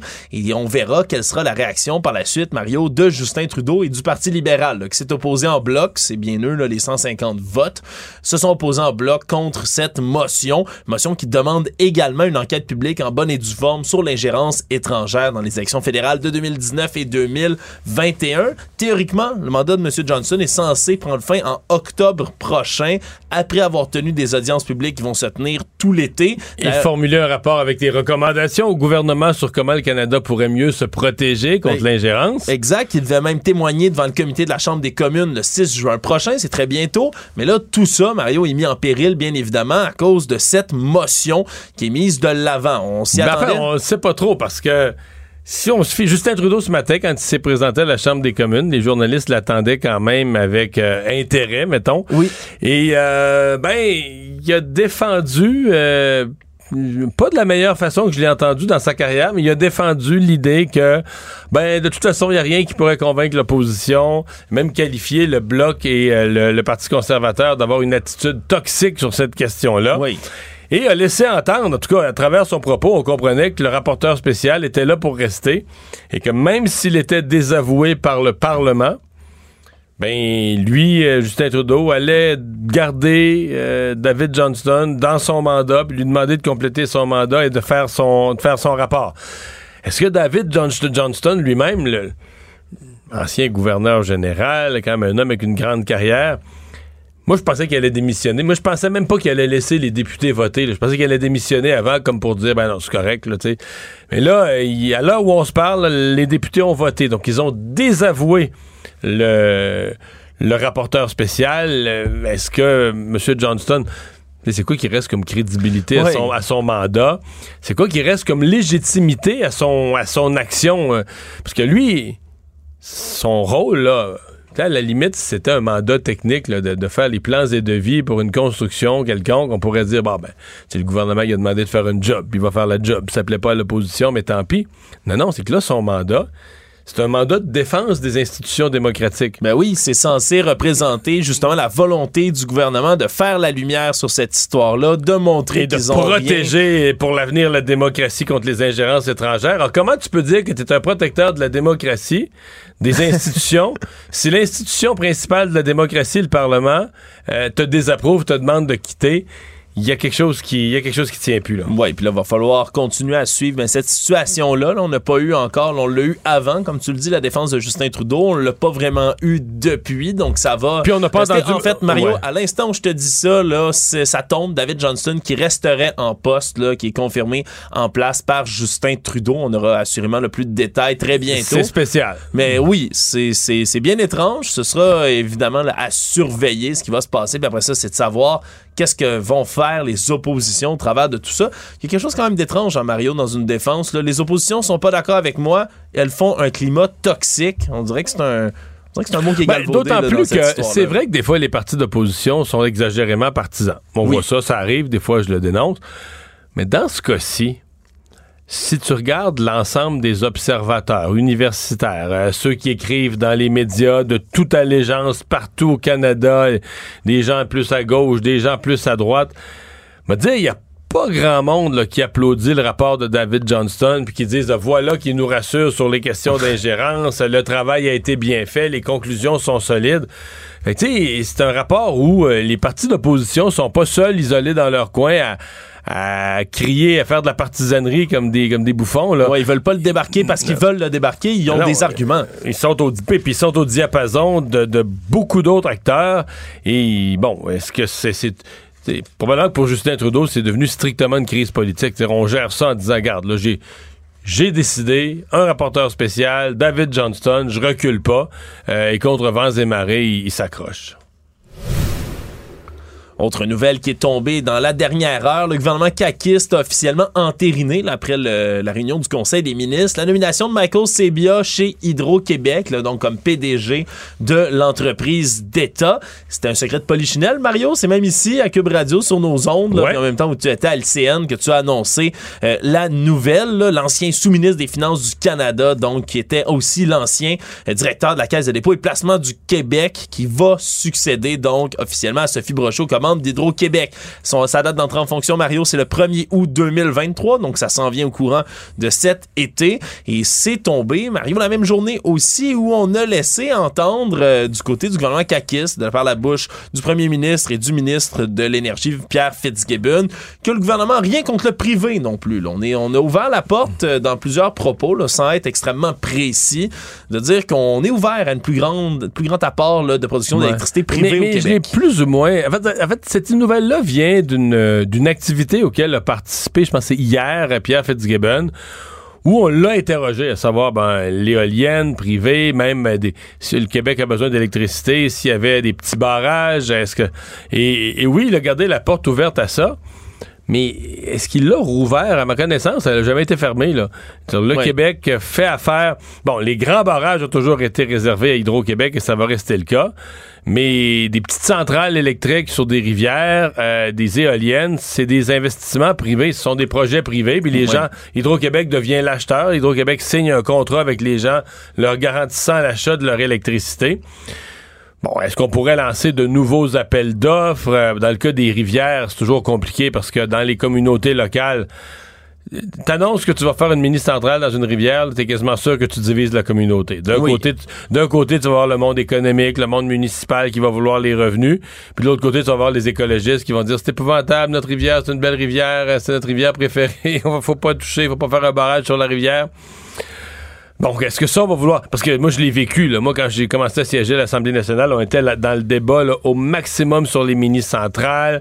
Euh, là, le PQ avait fait un moratoire pour dire, ben nous, on va s'assurer qu'il y a des meilleures redevances aux communautés. Après ça, ils sont revenus de l'avant pour les mini-centrales, mais on était là-dedans. Et là, depuis quelques années, c'est comme les mini-centrales, c'est un peu abandonné. là. Ça créait trop de chicanes dans les régions. Est-ce qu'on pourrait ramener... Mais c'est pas le côté privé, c'est pas leur caractère privé qui était questionné. C'est vraiment le critère... Le projet lui-même. Le projet lui-même, le critère environnemental. Est-ce qu'on est prêt à harnacher euh, des rivières dans les régions pour produire des, des- des- des- des petites quantités d'électricité, mais petites, Ouais. petites mais importantes à la fois. Les choses certaines, en tout cas, Michael Sebia qui va avoir là, toutes sortes de défis à la tête Ah oui, d'Hydro-Québec. hey. Il risque pas de s'ennuyer, Mario. Ça, c'est Non, certain. non, c'est une, euh, c'est un mandat. disons, il arrive à un moment particulièrement euh, sensible. Actualité. Tout savoir en 24 minutes. Il va falloir attendre près de deux ans après l'adoption de la réforme de l'aide médicale à mourir pour formuler une demande anticipée au Québec, nouvelle qui est tombée après qu'on a appris qu'un amendement a été adopté tard dans la journée d'hier pour éviter justement là, des dispositions du projet de loi qui concernaient les demandes anticipées d'aide médicale à mourir. On voulait éviter que ça entre en vigueur avant le reste des dispositions sur la loi en question. Et donc, on s'est donné une échéance de 24 mois, là, deux ans, pour présenter des demandes anticipées. Problème, c'est qu'il y a des gens en ce moment au Québec qui attendent impatiemment de pouvoir formuler une telle demande parce qu'ils ont euh, par, euh, parfois des troubles de santé qui se dégradent. Mario ont des maladies auto-immunes, des problèmes d'Alzheimer, entre autres, qui font en sorte qu'on va se dégrader dans les, dans les prochaines années et qu'il sera plus possible non, de donner si, si consentement. on remplit pas le consentement maintenant, euh, on pourra plus peut-être dans un an ou deux. Ouais, et là, on a dit du côté là, de la ministre Sonia Bélanger, la ministre des Aînés, que c'est un mal nécessaire, malheureusement, le temps d'étudier ce projet de loi. C'est un travail extrêmement minutieux, délicat qui doit être fait, et donc on peut pas entériner ça d'avance. Mais c'est quand même une énorme déception là, pour certaines personnes, justement, là, qui sont dans cette attente-là et qui n'auront pas de deuxième chance, Mario. là, on s'entend, c'est des gens dont l'état de santé se dégrade et qui, malheureusement, vont peut-être passer à la trappe comme ça là, dans les années à Ouais, venir. ça me paraît quand même long, euh, quoique, bon, c'est. c'est un dossier où, euh, malgré tout, euh, il y a ce délai, mais ça évolue quand même assez vite. Je prends juste la, toute la politique sur l'encadrement de l'aide médicale à mourir.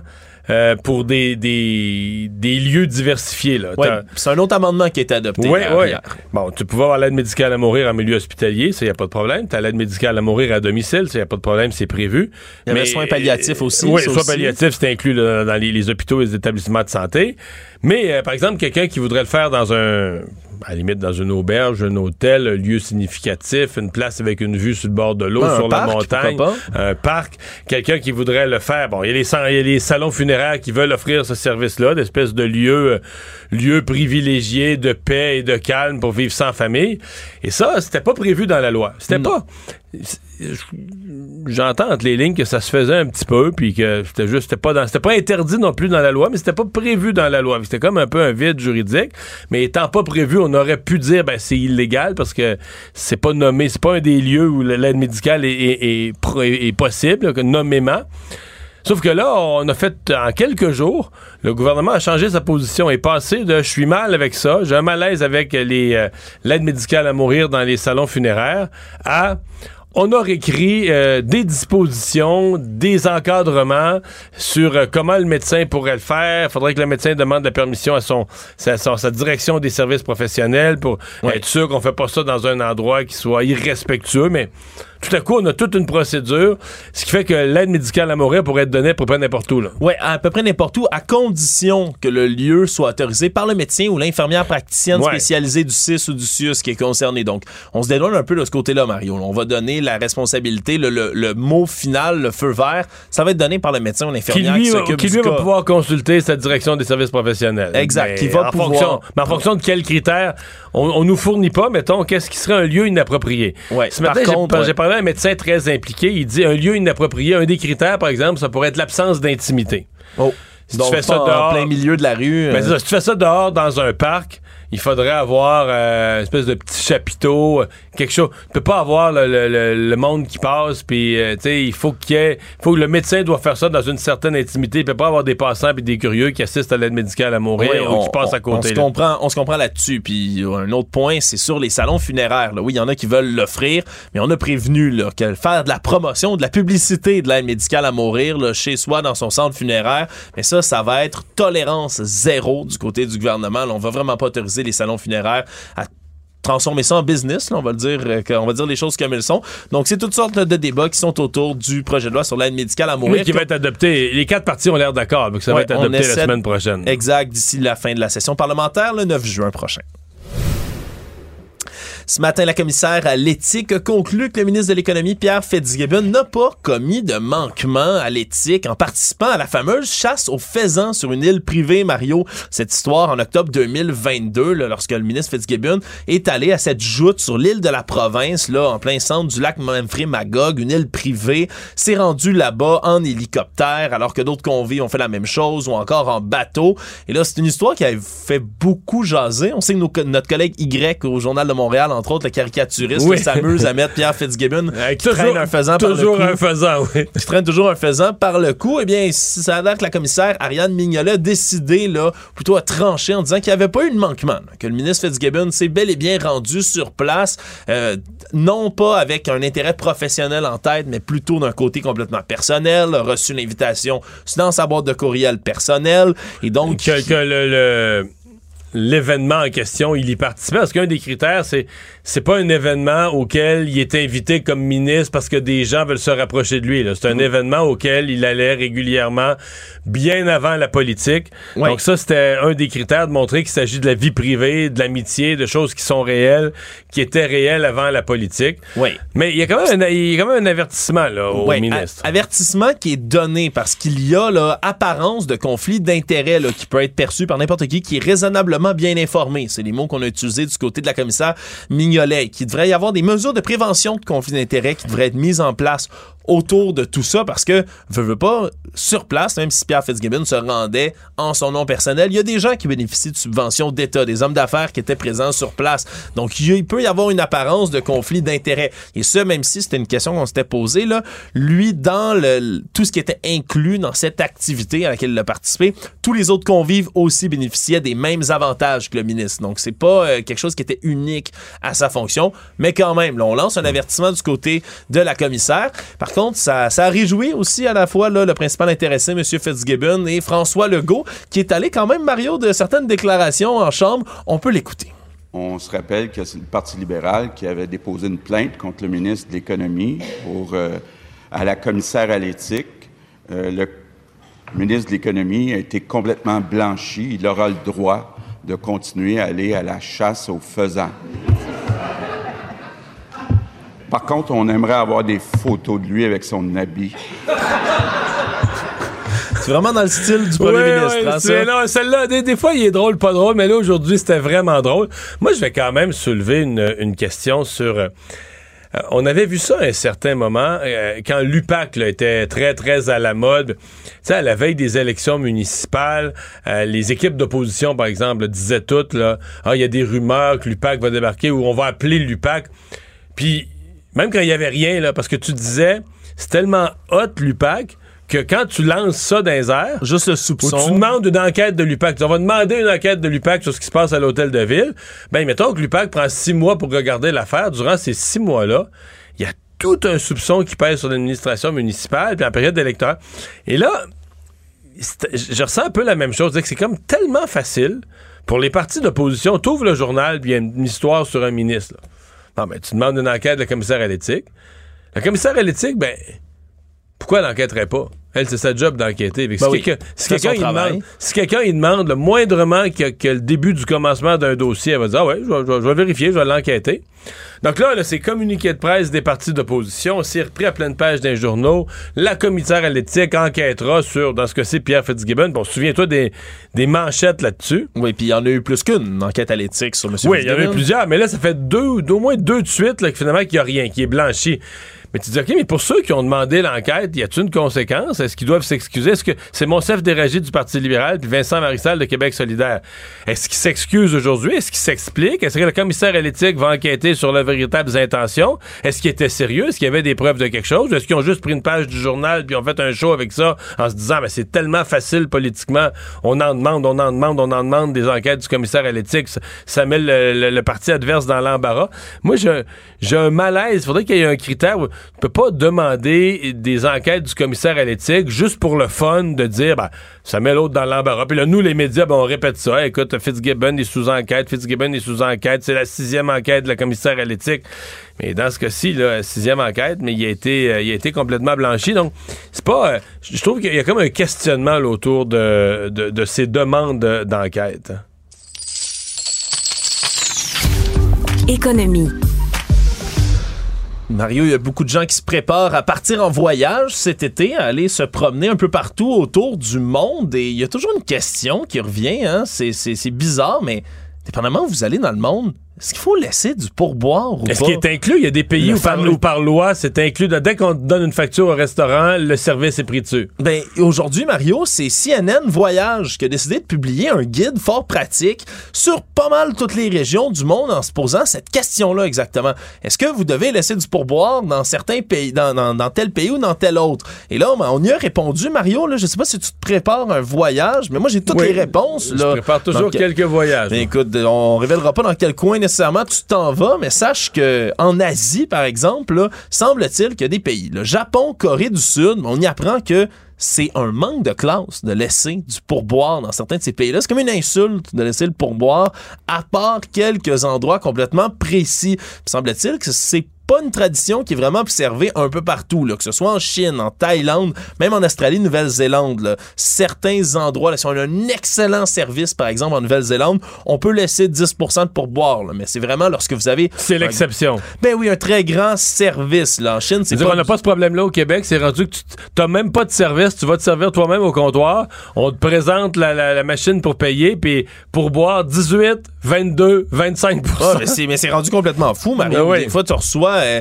tu t'en vas quelque part, un comptoir, on te met les options du, du, du pourboire. T'as même pas eu de service, là. C'est Ouais. toi, qui, es- toi qui es debout au comptoir, tu prends tes C'est un comptoir de fast-food, puis on te donne, on te demande le pourboire, mais c'est bien différent à plein d'endroits. On dit qu'en Chine, entre autres, dans des restaurants, souvent on vous donne la facture avant même que tu reçoives la nourriture, avant même le service. Là. Tu, payes. tu payes immédiatement. Donc, mettre du pourboire, tu sais pas trop à quoi ça va ressembler. Seule exception en, en Asie, c'est l'Inde, semble-t-il, où là, c'est très courant, très attendu. Puis là, on fait le tour un tout petit peu, comme ça, Mario, c'est un dossier qui vaut la peine d'être consulté, parce qu'en Europe, c'est un peu le chaos. Là. Tu sais, Au Royaume-Uni, les frais de service sont inclus, mais des fois, ils le sont pas. Il faut laisser un 10-15% Par exemple, si vous allez en France, ben, c'est inclus partout, le pourboire. En France, le, le- en France, le pourboire est sa facture. Oui, le pourboire est déjà là, mais vous pouvez en donner, puis ça, ça va faire le bonheur, bien évidemment, des gens dans le service. En Espagne, c'est extrêmement rare qu'on va laisser également du pourboire. En Italie, il faut vérifier, semble-t-il. Dépendamment de la facture, là, il va être noté là, directement dessus. Servizio incluso, si tu as le service qui est inclus et qui ne l'est pas. Dans ce cas-ci, ça vaut la peine d'en laisser un tout petit peu. Puis c'est surtout, en fait, Mario, en Amérique du Sud, où on s'attend à donner un pourboire, que ce soit Pérou, Chili, là, dépendamment où vous êtes. Mais il y a un guide, chauffeur, vous laissez un petit pourboire. Caraïbes, c'est extrêmement attendu. Puis la destination favorite ben, des Québécois, à Cuba, puis même au Mexique, c'est les endroits où vous laissez du pourboire. La population locale apprécie. Puis c'est même précisé là, du côté de CNN. Mais ça vaut la peine de donner le pourboire dans l'argent local parce que souvent, il y a bien des gens qui sont pas capables après ça Ouais, de, de, faire changer, oui, effectivement. Dans le monde des bandes dessinées, Mario, grande nouvelle, un nouvel album de Gaston Lagaffe pourrait voir le jour après un long litige judiciaire. C'est même un Québécois, Canadien-Québécois, de l'AF, qui prendrait là, le rôle de dessinateur pour cette bande dessinée qui pourrait voir le jour d'ici la fin de l'année.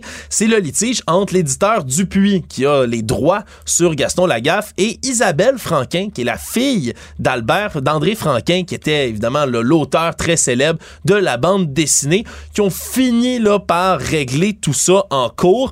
La condition maintenant, c'est qu'on va être obligé de présenter à Isabelle Franquin toutes les planches de la BD Eh à boy. voir le jour, et elle a un droit de regard sur les motifs éthiques et artistiques autour de la bande dessinée. Parce que euh, Monsieur Franquin lui-même avait dit de son vivant, semble-t-il, qu'il ne voulait en aucun cas que Gaston Lagaffe soit repris par un autre dessinateur que lui après sa mort. Donc c'est quand même extrêmement délicat comme histoire. Ouais, de refaire les volontés d'un défunt. Ouais, mais c'est qu'en même temps, Dupuis avait toujours eu les droits patrimoniaux de Franquin sur la bande dessinée en question. Donc, c'est un drôle de litige. Est-ce que ça va pousser les gens à ne pas vouloir lire une nouvelle bande dessinée de Gaston Lagaffe des années après? Ça restera à voir, Mario. Pour ma part, je t'avoue que je suis un tout petit peu curieux. Surtout, c'est un Québécois qui dessine tout Ben ça. oui. Je vais avoir bien hâte de voir là, ce qui va se passer là, sur les nouvelles planches là, dessinées de l'héritage de Franquin. Le monde. C'est rendu un sujet qui est de plus en plus euh, sorti de l'ésotérisme, Mario, et qui s'ancre maintenant ben, dans la réalité, puis même dans, dans- auprès des panels scientifiques. La NASA est en train de tenir en ce moment son premier forum public sur l'existence des ovnis, les objets volants non identifiés. Puis là, on n'est pas nécessairement dans les soucoupes volantes puis les petits bonhommes verts, Mario, bien évidemment.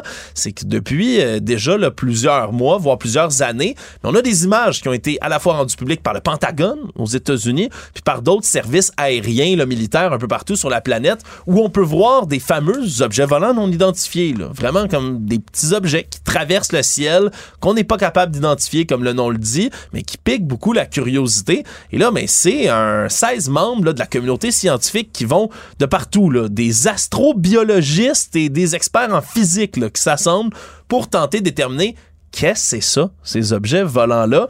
Et là, on a présenté des nouvelles images inédites aujourd'hui de d'autres objets volants. C'est quand même fascinant à regarder de savoir aussi que la NASA elle-même se penche là, sur l'existence des ovnis. C'est quelque chose a 10 ans, on n'aurait jamais pris au sérieux, Mario. là. Toi, tu pensais à tout ce qui nous cache? Mais là, tu peux, tu devines exactement sur quoi je m'en allais, Mario. Tu sais, c'est quoi le plus gros problème? C'est que là, ben, depuis que ça a commencé, les membres du panel reçoivent des insultes, des menaces de mort et toutes sortes d'obscénités sur les réseaux sociaux, si bien qu'on va peut-être devoir les protéger avec une certaine sécurité parce qu'il y a des gens qui sont pas contents de voir que la NASA s'intéresse à ça puis qui vont sûrement nous cacher des affaires, Mario, comme ils l'ont toujours fait dans la tête de certaines personnes. Résumer l'actualité en 24 minutes, c'est mission accomplie. Tout savoir en 24 minutes. Un nouvel épisode chaque jour en semaine. Partagez et réécoutez sur toutes les plateformes audio. Disponible aussi en audiovisuel sur l'application Cube et le site cube.ca. Une production Cube Radio. Mario Dumont. Rationnel et cartésien, il peut résoudre n'importe quelle énigme les yeux fermés. Des avertissements euh, qui sont liés à la chaleur, euh, on en entend souvent pour les personnes aînées, euh, mais là, ça nous vient de l'hôpital de Montréal pour enfants qu'on appelle parfois amicalement le children, des événements qui touchent les enfants et qui dont la fréquence augmente lorsqu'on a ce genre de grande chaleur. Laurie Plotnick, la docteure Laurie Plotnick est directrice médicale de l'urgence à l'hôpital de Montréal pour enfants. Bonjour. Bonjour. Alors, la chaleur aussi amène, euh, euh, amène des, euh, des, risques pour les tout petits. Oui, absolument. Particulièrement les nourrissants et les enfants plus jeunes. leur, leur corps, leur, leur température corporelle monte beaucoup plus vite que les adultes. Ouais. comment on comment on pallie à ça dans, dans, le, dans le quotidien? Mais, mais c'est sûr que quand on a particulièrement les, les euh, temps de, de l'été, particulièrement les vagues de chaleur, on devrait prendre les mesures préventives. Euh, et ça touche trois, trois mesures en grande. On parle de sécurité aquatique, d'être sécure quand on parle de fenêtres et balcons, et aussi de bien sûr d'éviter les enfants laissés dans la voiture. Donc il y a des mesures à prendre pour ces trois euh, trois grands thèmes, on, dirait. Ouais. Euh, dans votre communiqué d'aujourd'hui, vous parlez quand même de certains risques qui sont associés avec euh, avec la chaleur, notamment euh, évidemment la sécurité aquatique. Là. Il fait chaud, les enfants ont le goût de se baigner, veulent se baigner, et ça malheureusement, il arrive, il y a des enfants qui arrivent chez vous dans, dans le cadre d'une tragédie. Oui, c'est vrai. Il y a des mesures qu'on peut prendre pour prévenir ces, ces événements tragiques, c'est certain. Euh, on, comprend que c'est une bonne idée de rentrer dans l'eau, mais les enfants devraient avoir une supervision constante par adulte. Ça veut dire un adulte qui le surveille sans distraction, sans parler par le téléphone, euh, utiliser les écrans, parler avec les voisins, euh, consommer l'alcool. Vraiment les yeux sur l'enfant. Euh, si, si l'enfant est pas dans l'eau, l'accès de l'eau, soit une piscine, soit lac, devrait être euh, barré. Ça veut dire une piscine avec une bonne euh, clôture autour de la piscine, avec une, porte fermée, verrouillée. Si il y a une, un accès direct au lac, il faut que les, les portes sont bien barrées, bien verrouillées, que l'enfant ne peut pas quitter la maison et rentrer seul. Hmm. Une autre, euh, une autre des mesures ou une autre des indications que vous donnez euh, quand euh, il fait très chaud, surtout évidemment pour les gens qui vivent en appartement, mais dans des maisons aussi, ben il faut ouvrir. On ouvre les fenêtres, on ouvre les portes patio, on ouvre pour faire rentrer l'air. pour les enfants, ça comporte sa part de risque aussi? Oui, absolument. On voit une, une quinzaine d'enfants qui rendent aux children chaque été après tomber d'une fenêtre ou d'un balcon. Euh, les personnes peut-être pensent que les moustiquaires qu'on utilise pour empêcher les insectes de rentrer est assez solide pour prévenir, empêcher les enfants de sortir, mais c'est pas le cas. Donc c'est très très important de de faire des mesures préventives, de ne pas placer des meubles devant une fenêtre parce que les enfants peuvent grimper et tomber par la fenêtre d'utiliser les protège-fenêtres qui créent une barrière protectrice ou euh, des arrêts de fenêtres qui limitent l'ouverture des fenêtres.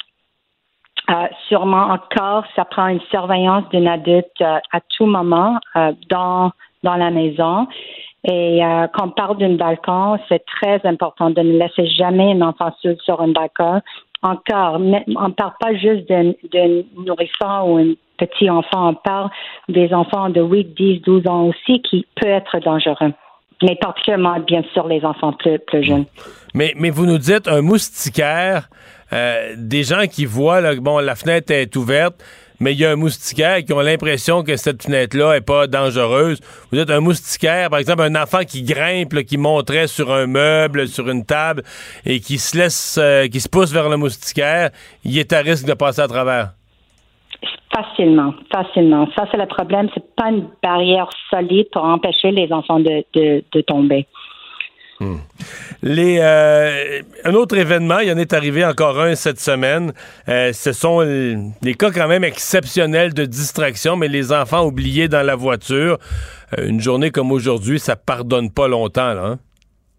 Oui, non, c'est tragique et ça, encore, ça prend des mesures presque quotidiennes pour être sûr que ça arrive euh, pas euh, pour une famille. C'est sûr que les enfants qu'ils essaient dans une voiture, même si le fenêtre est ouverte, peuvent venir chaud très très très vite dans la dans la euh, dans la voiture. C'est pas assez de garder la, la, la, fenêtre ouverte pour pour diminuer la température dans la voiture.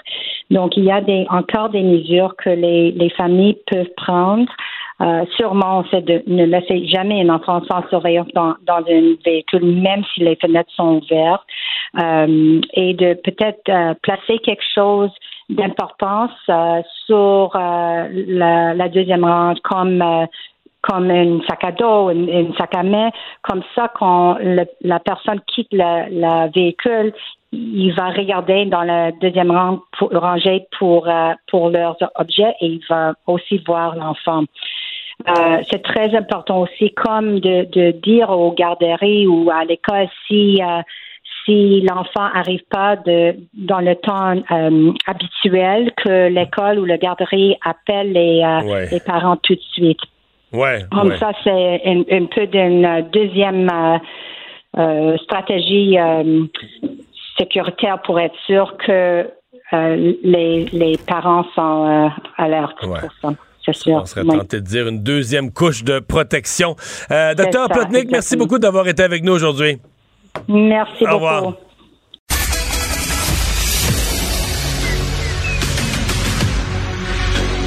Emmanuel Latraverse. J'ai pas de problème philosophique avec ça. Mario Dumont. Est-ce que je peux me permettre une autre réflexion? La rencontre. Ça passe comme une lettre à la poste. il se retrouve à enfoncer des portes ouvertes. La rencontre, la traverse, Dumont. Bonjour Emmanuel. Bonjour. Alors, euh, ben, tout s'est joué à la Chambre des communes cet après-midi, alors que les partis euh, d'opposition se sont unis, euh, ont voté en faveur de cette motion pour montrer la porte à David Johnston, le rapporteur spécial dans le dossier de l'ingérence. Mais bon, ce matin, Justin Trudeau avait bien exprimé son arrivée à la Chambre des communes qu'il voulait le garder. Monsieur Johnston avait sa réponse toute prête, a émis un commentaire tout de suite après le vote pour dire qu'il respectait bien l'opinion des députés de la Chambre des communes, mais qu'il allait continuer son mandat. Oui, parce que euh, maintenant, euh, il a essentiellement euh, éclairci le débat. Monsieur Johnson ne peut plus prétendre être un rapporteur spécial vraiment indépendant. Il prend ses ordres du gouvernement et exécute les volontés du gouvernement. Donc, vrai il est au service hein? du gouvernement de Monsieur Trudeau. Alors, quiconque avait des doutes, là, maintenant, c'est clair. son indépendance il l'a lui-même désavoué, alors c'est déjà ça de régler. Moi, j'ai bien de la misère à comprendre comment quelqu'un peut prétendre vouloir consacrer le respect de la valeur de nos institutions démocratiques et est capable de dire dans la même phrase, je respecte la volonté des communes, mais je choisis de l'ignorer. Je veux dire, s'il y a une chose d'importante qui devrait être importante dans notre société, parce qu'on est un système parlementaire, faut le rappeler, on n'est pas un système présidentiel. Et si on est une monarchie est constitutionnelle, le premier ministre n'est pas un monarque comme à l'époque de euh, Louis XIV ou de Henri VIII. Alors, la réalité, c'est que c'est la volonté de la Chambre des communes qui doit primer dans une démocratie. Et moi, ce que je trouve c'est comme si tout d'un coup les choses sont devenues très simples. Jusqu'ici, on était dans un débat euh, litigieux autour de l'approche quand même très partisane euh, des partis d'opposition, mais en particulier du Parti conservateur, qui a contribué là, à, mousser la nature un peu toxique de ce débat-là. La réponse très partisane de M. Trudeau, ça d'un côté, puis il y avait les doutes réels sur les compétences de Monsieur euh, Johnson. Puis je dis compétences parce que moi, je crois pas qu'il faille faire un procès d'intention nécessairement. L'enjeu, c'est qu'il y a un moment dans la vie où tu es supposé être capable de reconnaître que malgré une feuille de route impeccable, en expertise, malgré avoir servi ton pays, tu n'es pas la bonne personne pour faire le travail X, Y, Z. Moi, je m'excuse, là, mais les liens important qu'a tissé M. Johnson avec la Chine, avec des institutions chinoises tout au long de sa carrière. Il n'y a personne qui va me dire que ça ne vient pas, d'une certaine façon, teinter son regard là-dessus. Et surtout, il est quelqu'un qui est issu de la machine du pouvoir du gouvernement. Donc, il est rentré là-dedans. Il est un produit de la machine du pouvoir du gouvernement ayant été gouverneur général et il, il s'est incliné devant le pouvoir des institutions et du gouvernement, de la bureaucratie, des services de renseignement. Il n'a rien remis en question. Ce sont les raisons dans mon esprit pour lesquelles il fallait qu'il se récuse. Mais là, à partir du moment où lui vient dire, vous, Parlement du Canada, Chambre des communes du Canada, Chambre de la volonté populaire du Canada, la voix des élus qui représentent, il faut le rappeler, plus de 50% de la population du Canada. Ça ne m'intéresse pas. Je ne serai pas dissuadée parce que je suis la seule personne capable de faire ce travail. Je veux dire, c'est d'un mépris, d'une condescendance et d'une arrogance sans nom. J'en ai, je te dis, Mario, j'en ai les jambes ici en deux. Ouais. Euh, quelque part, euh, c'est, moi j'ai senti ce matin quand même Monsieur Trudeau euh, plus euh, plus chancelant qu'à l'habitude, euh, plus affecté qu'à l'habitude. Tu sais ces points de presse là, où il passe en bras de chemise là, dans les corridors de la chambre de la, de la chambre des communes, puis on l'accroche. Généralement, c'est assez rapide. Il prend deux, trois questions, il devine d'avance ça va être quoi les sujets chauds du jour. Il y a des réponses toutes prêtes. C'est assez. Ça répond, ça répond pas toujours à la question, mais c'est assez affirmatif. Là, ce matin, euh, je l'ai senti vraiment sur une pente glissante. Ses arguments étaient assez faibles. Il a tenté une contre-offensive. Mais il n'y en a plus d'arguments. C'est ça, c'est ça la raison. Soit tu crois à la valeur des institutions démocratiques ou tu crois pas à la valeur des institutions démocratiques. Je veux dire, dans tout, toutes les zones grises, les, nuances, les complexités de cette histoire d'ingérence chinoise qui est immensément nuancée, complexe. C'est pas noir et blanc. Il y a une chose simple, là. il y a un Parlement, il y a des élus, puis à un moment donné, il y a, des dossiers sur lesquels la voix de la majorité devrait compter. Tu sais. Puis ça, dans mon esprit, c'est noir et blanc. Mais ce qui est intéressant, c'est qu'autant je suis d'accord avec toi que M. Trudeau était assez chancelant ce matin. Euh, il avait repris du poil de la bête à la période des questions, puis on a vu, c'est comme si en rentrant à la période des questions, il y avait la certitude là, que M. Johnson allait rester. Est-ce qu'ils sont parlé? Euh, J'ai pas les détails, mais il est vraiment allé au front en, ridiculisant l'opposition, en minimisant euh, leur, euh, leur, position. Puis on a parlé euh, ce matin, toi puis moi, du cas de Erin O'Toole, le chef de l'opposition officielle. Faut quand même le faire. Là. Ce que les services de renseignement lui ont révélé, c'est qu'il y a eu qui aurait été utilisé pour créer des campagnes de désinformation et de dénigrement à son égard, qu'on a embauché des gens qui avaient des rôles dans la communauté chinoise pour amplifier ces messages-là, que WeChat a bel et bien été instrumentalisé dans des campagnes d'information et qu'il y avait bel et bien une campagne orchestrée contre lui et ses candidats. Puis c'est le chef d'opposition, là. C'était le potentiel. quelqu'un qui peut m'expliquer comment dans l'État canadien, on a jugé que le chef de l'opposition officielle à la veille d'une campagne électorale alors qu'il est en liste pour être potentiellement premier ministre, ne méritait pas de le savoir? Et est-ce que quelqu'un peut m'expliquer pourquoi David Johnston n'a pas trouvé que ça valait la peine d'être mentionné dans son rapport? C'est d'excellentes questions. Et une petite minute sur la journée à Québec de Pierre Fitzgibbon. il, y a une eu une grosse journée. Oui, grosse journée. Euh, premièrement, il est blanchi. Il a le droit de continuer à aller à la chasse euh, au faisant. Moi, je vais dire à un moment donné, je pense que la, dans son rapport, la commissaire à l'éthique, elle a tracé une ligne. Je sais que tous les médias, l'opposition s'accroche à la mise en garde, tu sais, de prudence, d'apparence, de conflit d'intérêts. Mais quand tu es un big shot du monde des affaires, puis tu es ministre de l'économie, il va toujours y avoir ce risque-là. Euh, moi, je pense que ça, ça vient un peu régler une qui vient consacrer que M. Fitzgibbon a droit à sa vie privée, même si M. Legault s'est euh, gentiment permis moqué de, se moquer, de lui un peu. Euh, ben, tout le monde rêve de le voir dans son habit euh, de chasseur de faisans d'époque, là. Euh, c'est sûr. Puis en même temps, ben, il y a cette nomination de Michael Sebia qui vient au moment où là, Québec solidaire brandit le spec, la privatisation d'Hydro que moi je prends avec des grosses pincettes, mais je pense que ça illustre à quel point, à un moment, il y a un devoir de transparence là. Pendant combien de temps le gouvernement va gérer cette, cette espèce de, de zone marécageuse où on ne sait pas où Hydro s'en va et à quoi va servir Hydro dans la vie, ça commence à être un peu difficile, je pense, à gérer comme marasme. Là. Merci, Emmanuel. Très bien, au revoir.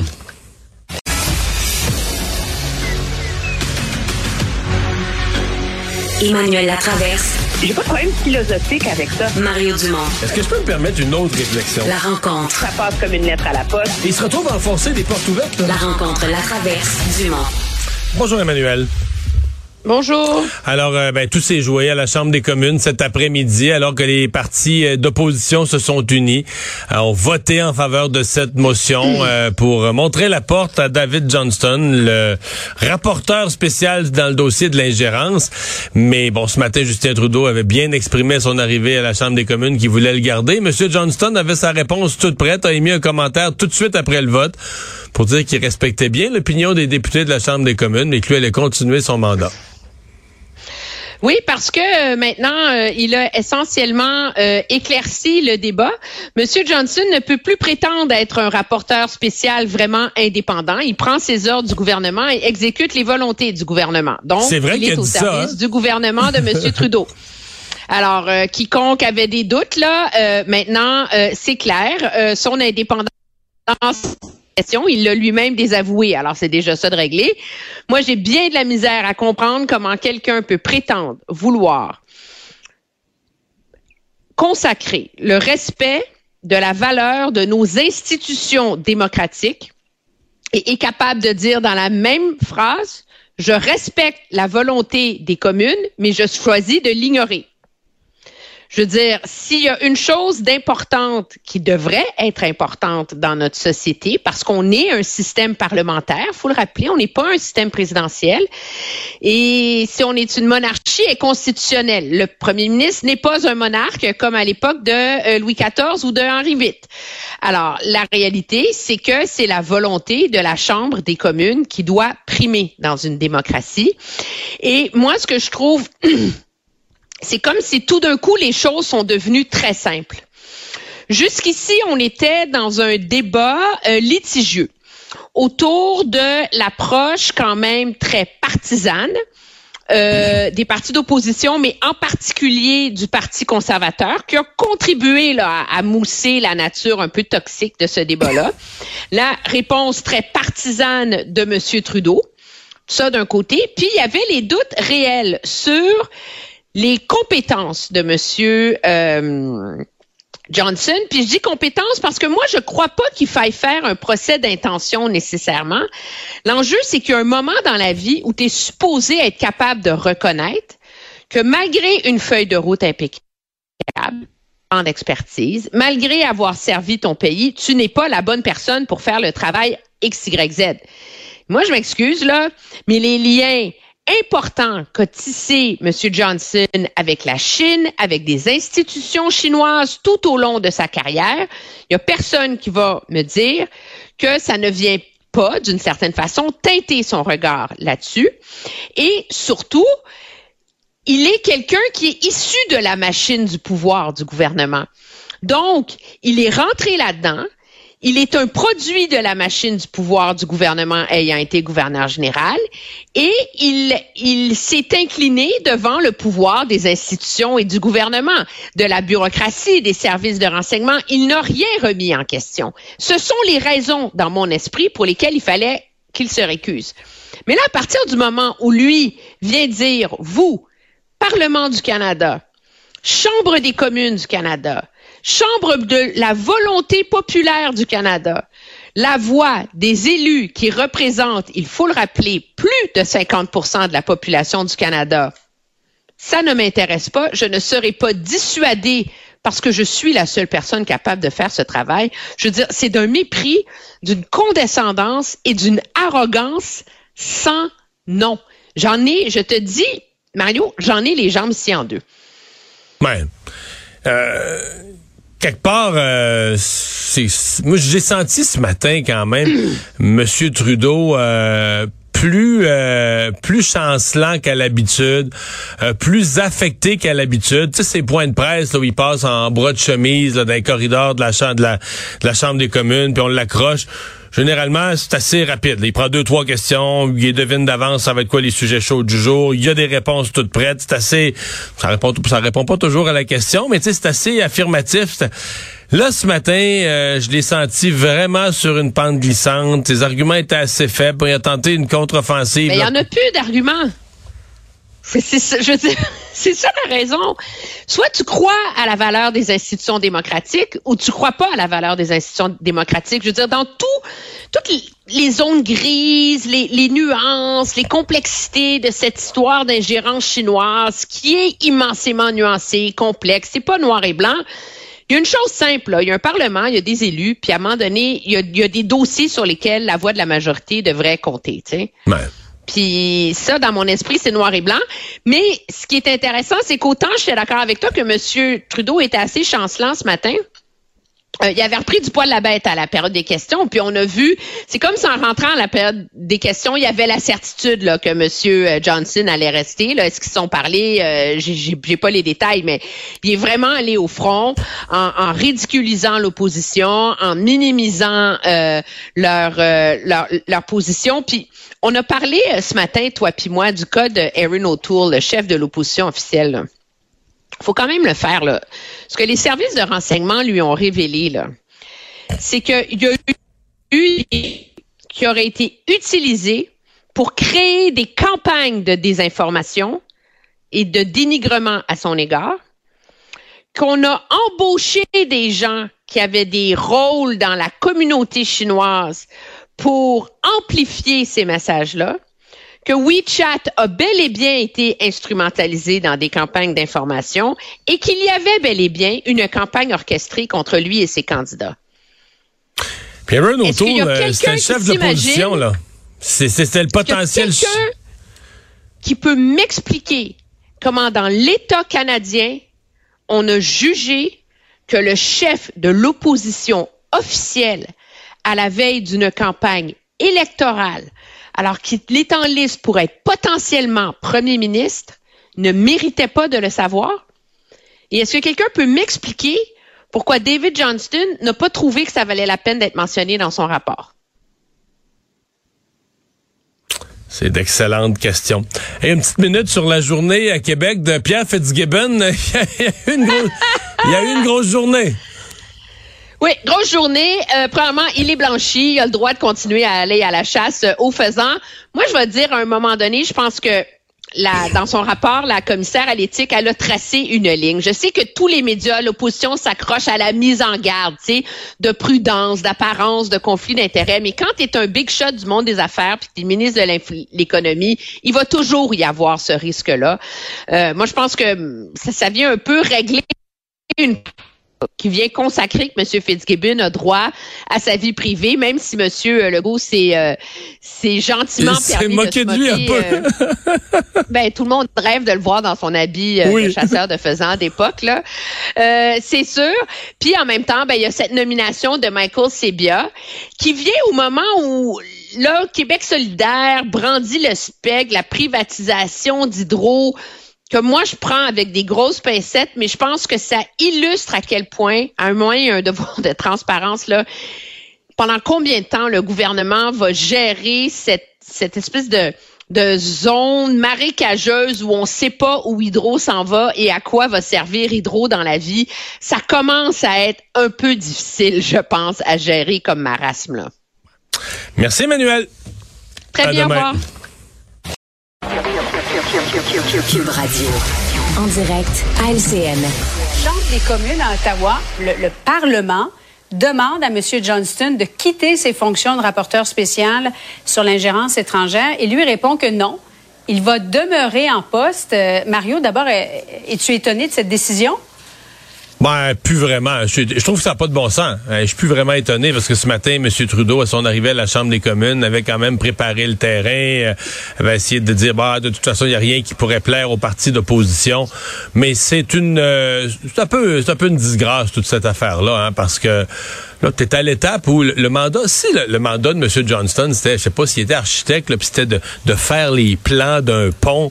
Bon, on pourrait dire l'opposition chiale, mais le gouvernement a besoin d'un pont, faut le faire construire, puis il donne le mandat, puis bon. Mais là, le mandat qu'il a, c'est un mandat en matière de défense des institutions démocratiques de protection, de défense des valeurs démocratiques du Canada contre l'ingérence étrangère. Alors, quelle est la légitimité de quelqu'un pour dire, moi, je me porte défenseur, je vais proposer des solutions pour protéger nos institutions démocratiques? Quand tu dis, ben là, l'institution démocratique numéro un, le Parlement, mm. me, me désavoue, puis je m'en fous, là. Puis d'ailleurs, il l'a dit, regarde, moi, je respecte bien leur opinion, mais moi, je continue. bon, par contre, ça, ça, clarifie une affaire bien précise. Dans, dans sa déclaration d'aujourd'hui, il dit, moi, j'ai mon mandat du premier ministre. Donc là, on comprend qu'il si ses conclusions plaisent au premier ministre, faisons pas le saut. Lui-même dit, moi, je tiens mon mandat du premier ministre. La suite, selon toi, Philippe Vincent? Euh, ben, l'opposition va continuer de taper sur mm. ce clou-là. Maintenant que l'étape du NPD de faire cette motion-là n'a pas fonctionné, est-ce que Jock Meeting aura le courage d'aller plus loin? Aura-t-il le courage de dire, euh, pour moi, l'intégrité électorale vaut plus que l'assurance médicaments que j'ai réussi à obtenir dans mon entente? Euh, ce serait, ouais, c'est ça, ce serait, ce serait la, prochaine étape. L'assurance dentaire, ils l'ont déjà eu dans, dans, le dernier budget, donc ils espèrent avoir d'autres gains dans le prochain budget. Et ça, ce serait l'étape pour le NPD. Pour le gouvernement, ça va être de continuer à encaisser certaines critiques pas très élogieuse comme celle qu'on a entendue euh, à la Chambre des communes, mais si on est l'équipe de Justin Trudeau, si on se met dans ses souliers, on se dit on est déjà passé par là, le vent a déjà soufflé fort avec SNC Lavalin, on a eu des scandales avec euh, la GACAN, on a eu le We Charity qui était un autre scandale, on est passé au travers après l'été. Et donc la, la, la, troisième fois où on a un scandale avant l'été, le gouvernement se dit pourquoi cette fois-ci ce serait différent, pourquoi le vent euh, ne se calmerait pas durant l'été? Ça va rester de voir après ça, est-ce que les journalistes vont continuer de déterrer des choses, est-ce que le CRS va continuer de donner de l'information. C'est pas la première fois qu'on passe un scandale avant l'été et qu'on réussit à passer à autre chose chez les libéraux.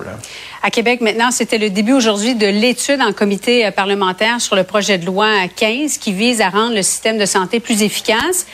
Et déjà, Québec solidaire, euh, Mario accuse le gouvernement de, de préparer le terrain en vue d'une privatisation du système de la santé. Est-ce que, selon toi, les préoccupations de Québec solidaire sont fondées? Sont plus habiles que fondés. Euh, écoute, il y, en a pour des semaines à en débattre. On va pouvoir voir les arguments. Ils vont devoir article par article nous dire quels sont les articles de la loi précisément qu'ils craignent, puis peut-être proposer des suggestions d'amendement. Mais globalement, le ministre Dubé aujourd'hui a bien expliqué les articles qui touchent la place du privé. Il c'est des copier-coller. Il a repris ceux de l'ancienne loi, les a repris. Donc, on, on, verra dans le débat. Par contre, si on me demande est-ce qu'aujourd'hui Québec solidaire dans les trois partis d'opposition, c'est celui qui était comme diraient mes enfants, qui étaient sa coche, parce que eux arrivent, c'est le début des audiences, ils ont une position, euh, pour le jour 1 là, des, des, des, travaux, ils ont une position idéologiquement tout à fait conforme à ce que leurs membres et leurs électeurs attendent sur le privé versus le, le, public. Donc, euh, ils étaient, comme on dit aujourd'hui, ils étaient politiquement sur leur X. Là.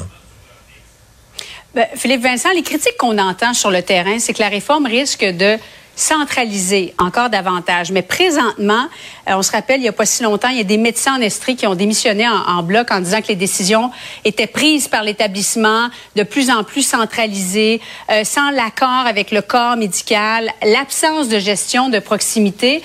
Mais la réforme ne veut pas faire le contraire et miser davantage sur une prise de décision locale en nommant, par exemple, des directeurs médicaux régionaux, que chaque hôpital puisse avoir son, euh, sa gestion locale, son directeur. Euh, ouais, elle fait un peu des deux. Hein? Donc, Mhm. avec la création de l'agence euh, Santé Québec, vient euh, centraliser l'employeur, donc employeur unique. Un employeur euh, au lieu unique, ouais. avoir plusieurs. Exact. Donc, il y a cette centralisation-là. Après, c'est de voir dans le détail comment ça va s'opérer. Parce que s'il y a un employeur unique, et qui opère le réseau, c'est centralisé. On centralise cette prise de, de- de cette opération-là. Mhm. Après, est-ce qu'on va donner la légitimité? Est-ce qu'on va donner le pouvoir? Est-ce qu'on va permettre à ces gestionnaires sur le terrain, à ces médecins, ces directeurs médicaux de prendre des décisions qui vont à l'encontre de certaines orientations du gouvernement? Est-ce que ça, on va le laisser faire? Parce que c'est la grande question. C'est ça vraiment décentralisé. D'ailleurs, le ministre va déposer ou a déposé là, des amendements pour donner aussi un pouvoir consultatif à des élus municipaux. Donc, d'ajouter certaines voix sur le terrain, des voix li- euh, locales et municipales. Donc, ça aussi, ça pourrait faire une différence, mais ça va vraiment être dans le détail, dans quels amendements vont être proposés par le gouvernement pour justement modifier ces amendements-là et ces articles de loi, mais aussi après ça, ça va être dans le concret, dans, dans la réalité. Est-ce qu'on va réellement permettre à ces directeurs-là d'avoir la liberté et le pouvoir? là? Mario, euh, le ministre Pierre Fitzgibbon va retourner, c'est ce qu'on comprend, la chasse aux faisans. euh, avec un ami, une connaissance que cette île privée euh, en Estrie, le commissaire, la commissaire à, qui conclut que il n'a pas commis de manquement en participant à cette partie de chasse en octobre 2022. Mais la commissaire, il va toutefois d'une mise en garde. Qu'est-ce que tu comprends de ça? Ouais, une mise en garde faire tout à fait. attention la prochaine fois. Ouais, ben c'est ça, une mise en garde tout à fait usuelle en disant il y a des gens d'affaires là, des Ouais. gens. Mais ça, c'est une mise en garde permanente là, qui s'adresse au ministre de l'Économie comme à tous les ministres. Non, elle a tracé une ligne là, quand ce qui est sa vie privée sur le fait que ben il faisait tu un, un des bons critères, il faisait cette activité-là avant d'être en politique avec les mêmes amis, avec le même monde. Euh, c'est pas parce qu'il est pas parce qu'il est devenu ministre que des gens on se dit on va l'inviter pour se coller sur le pouvoir. là. C'est la différence, une amitié qui était préalable à son entrée en politique. La commissaire a vérifié ça. Moi, j'ai quand même une question. Je trouve que c'est rendu bien facile pour les partis d'opposition de multiplier les demandes parce que dès qu'il y a quelque chose, tu demandes une enquête de la commissaire à l'éthique, puis nous, les médias, on, répète, on répète. Ah, Il y, a des il y a des enquêtes. Fitzgibbon, il y en a eu cinq sur lui, six sur lui. Euh, Peut-être qu'un jour, il faudra mettre un critère de dire, ben, écoute, pour demander une enquête de la commissaire à l'éthique, il faut, faut un minimum de, de dossiers. Parce que ça, c'est comme rendu un peu... euh, C'est rendu un peu un jeu d'enfant, puis tu sais que tu mets, tu fais une jambette à l'autre, là, tu sais. Galvaudé. Philippe Vincent Il y en Foisy. avait, il y en avait Oui. du dossier. Il y en avait du dossier. Donc, euh, le Parti libéral, en terminant, a, bien fait de demander euh, une enquête à la commissaire, Philippe Vincent? Oui, oui, oui, oui. La commissaire avait le luxe de refuser. Elle a décidé d'aller de l'avant Mhm. avec parce qu'il y avait suffisamment de matière pour enquêter. Alors, à vous deux, Philippe Vincent Foisy, Mario Dumont, merci. Bonsoir. Au revoir.